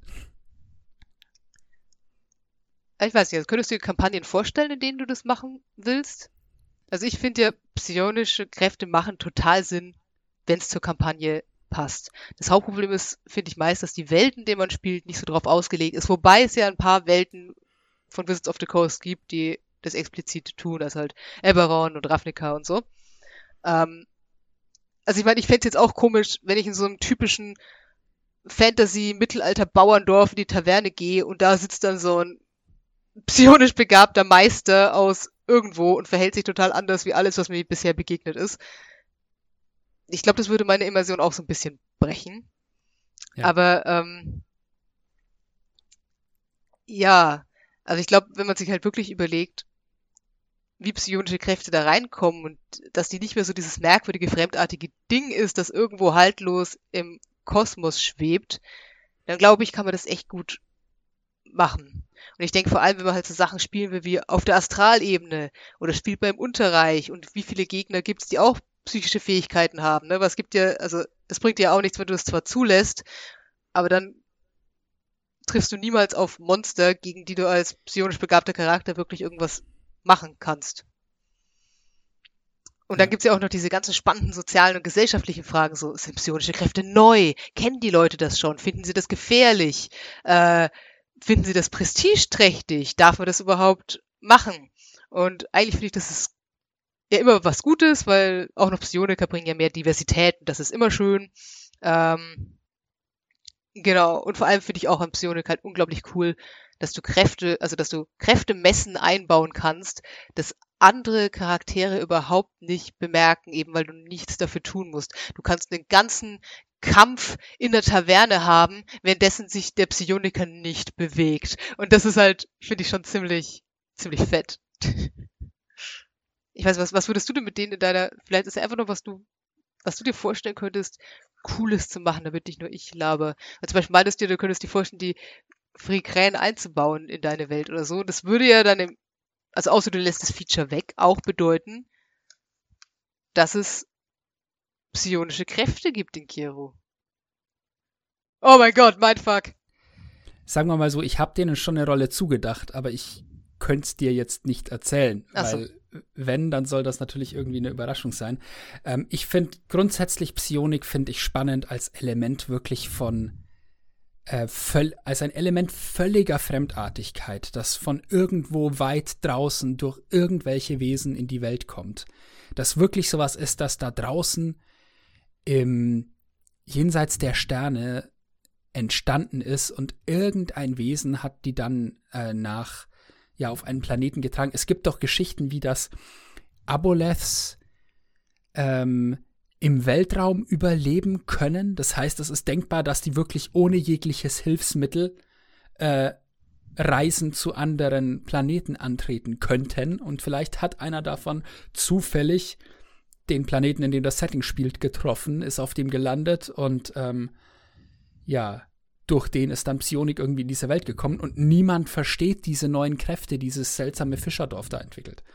Und das ist super seltsam und plötzlich schweben Dinge durch die Gegend und alle sind panisch und meiden dieses Dorf und hunderte Kilometer außenrum ist niemand mehr. Ähm, das, so würde ich das am ehesten einbauen. So was super seltsames, das niemand versteht und vor dem jeder Angst hat. Oh mein Gott, stell dir vor, Plothook, das wäre total geil. Ich mir vor, es gibt irgendwie so ein Dorf, in dem sowas passiert und dann haben aber alle Leute Angst und dann der örtliche Fürst schickt dann seine Armee und es wird einfach alles platt gemacht, bis auf einen keine Ahnung, den befreien dann deine Charaktere, weil sie überhaupt nicht wissen, was sie da machen, aus Versehen aus dem Kerker und haben den dann dabei und er ist die ganze Zeit so, lalalala, ich weiß nicht. Oh, das wäre. Wär, Hoppla, warum ist der Kopf dieses Typen da drüben gerade explodiert? Nein, das ist, das, ist kein, das ist kein Tentakel. ja, also äh, ich denke, Psionik ist dann am interessantesten, wenn, wenn sie etwas völlig Fremdartiges bildet das, das noch keiner kennt in diesem Setting. Magie kennen vielleicht alle. Magie ist vielleicht allgegenwärtig, aber dann kommt diese Psionik da rein und plötzlich sind alle völlig überfordert davon. Auch die Magier, die sonst alles wissen. Ich könnte mir aber auch vorstellen, dass du so ein ganz, so ein ganz Low-Fantasy-Setting baust. Was zum Beispiel, also irgendwie in meinem Kopf funktioniert es vor allem gut in so Wüsten-Settings. Ich weiß nicht warum. Aber dass du quasi sagst, okay, es gibt einfach keine Magier. Es gibt keine Zauberer. Du kannst entweder hier so Kämpfer sein in irgendeiner Form, oder du kannst, aber dann musst du mir das in deiner Charaktergeschichte belegen, mir sagen, warum du es geschafft hast, so krass drauf zu sein von deinem Kopf her. Das wäre dann dieses, es ist einfach ein Teil, der verschiedenen Völkern einfach zugänglich ist, wenn sie halt genug invest rein investieren, darin ihren Geist zu öffnen.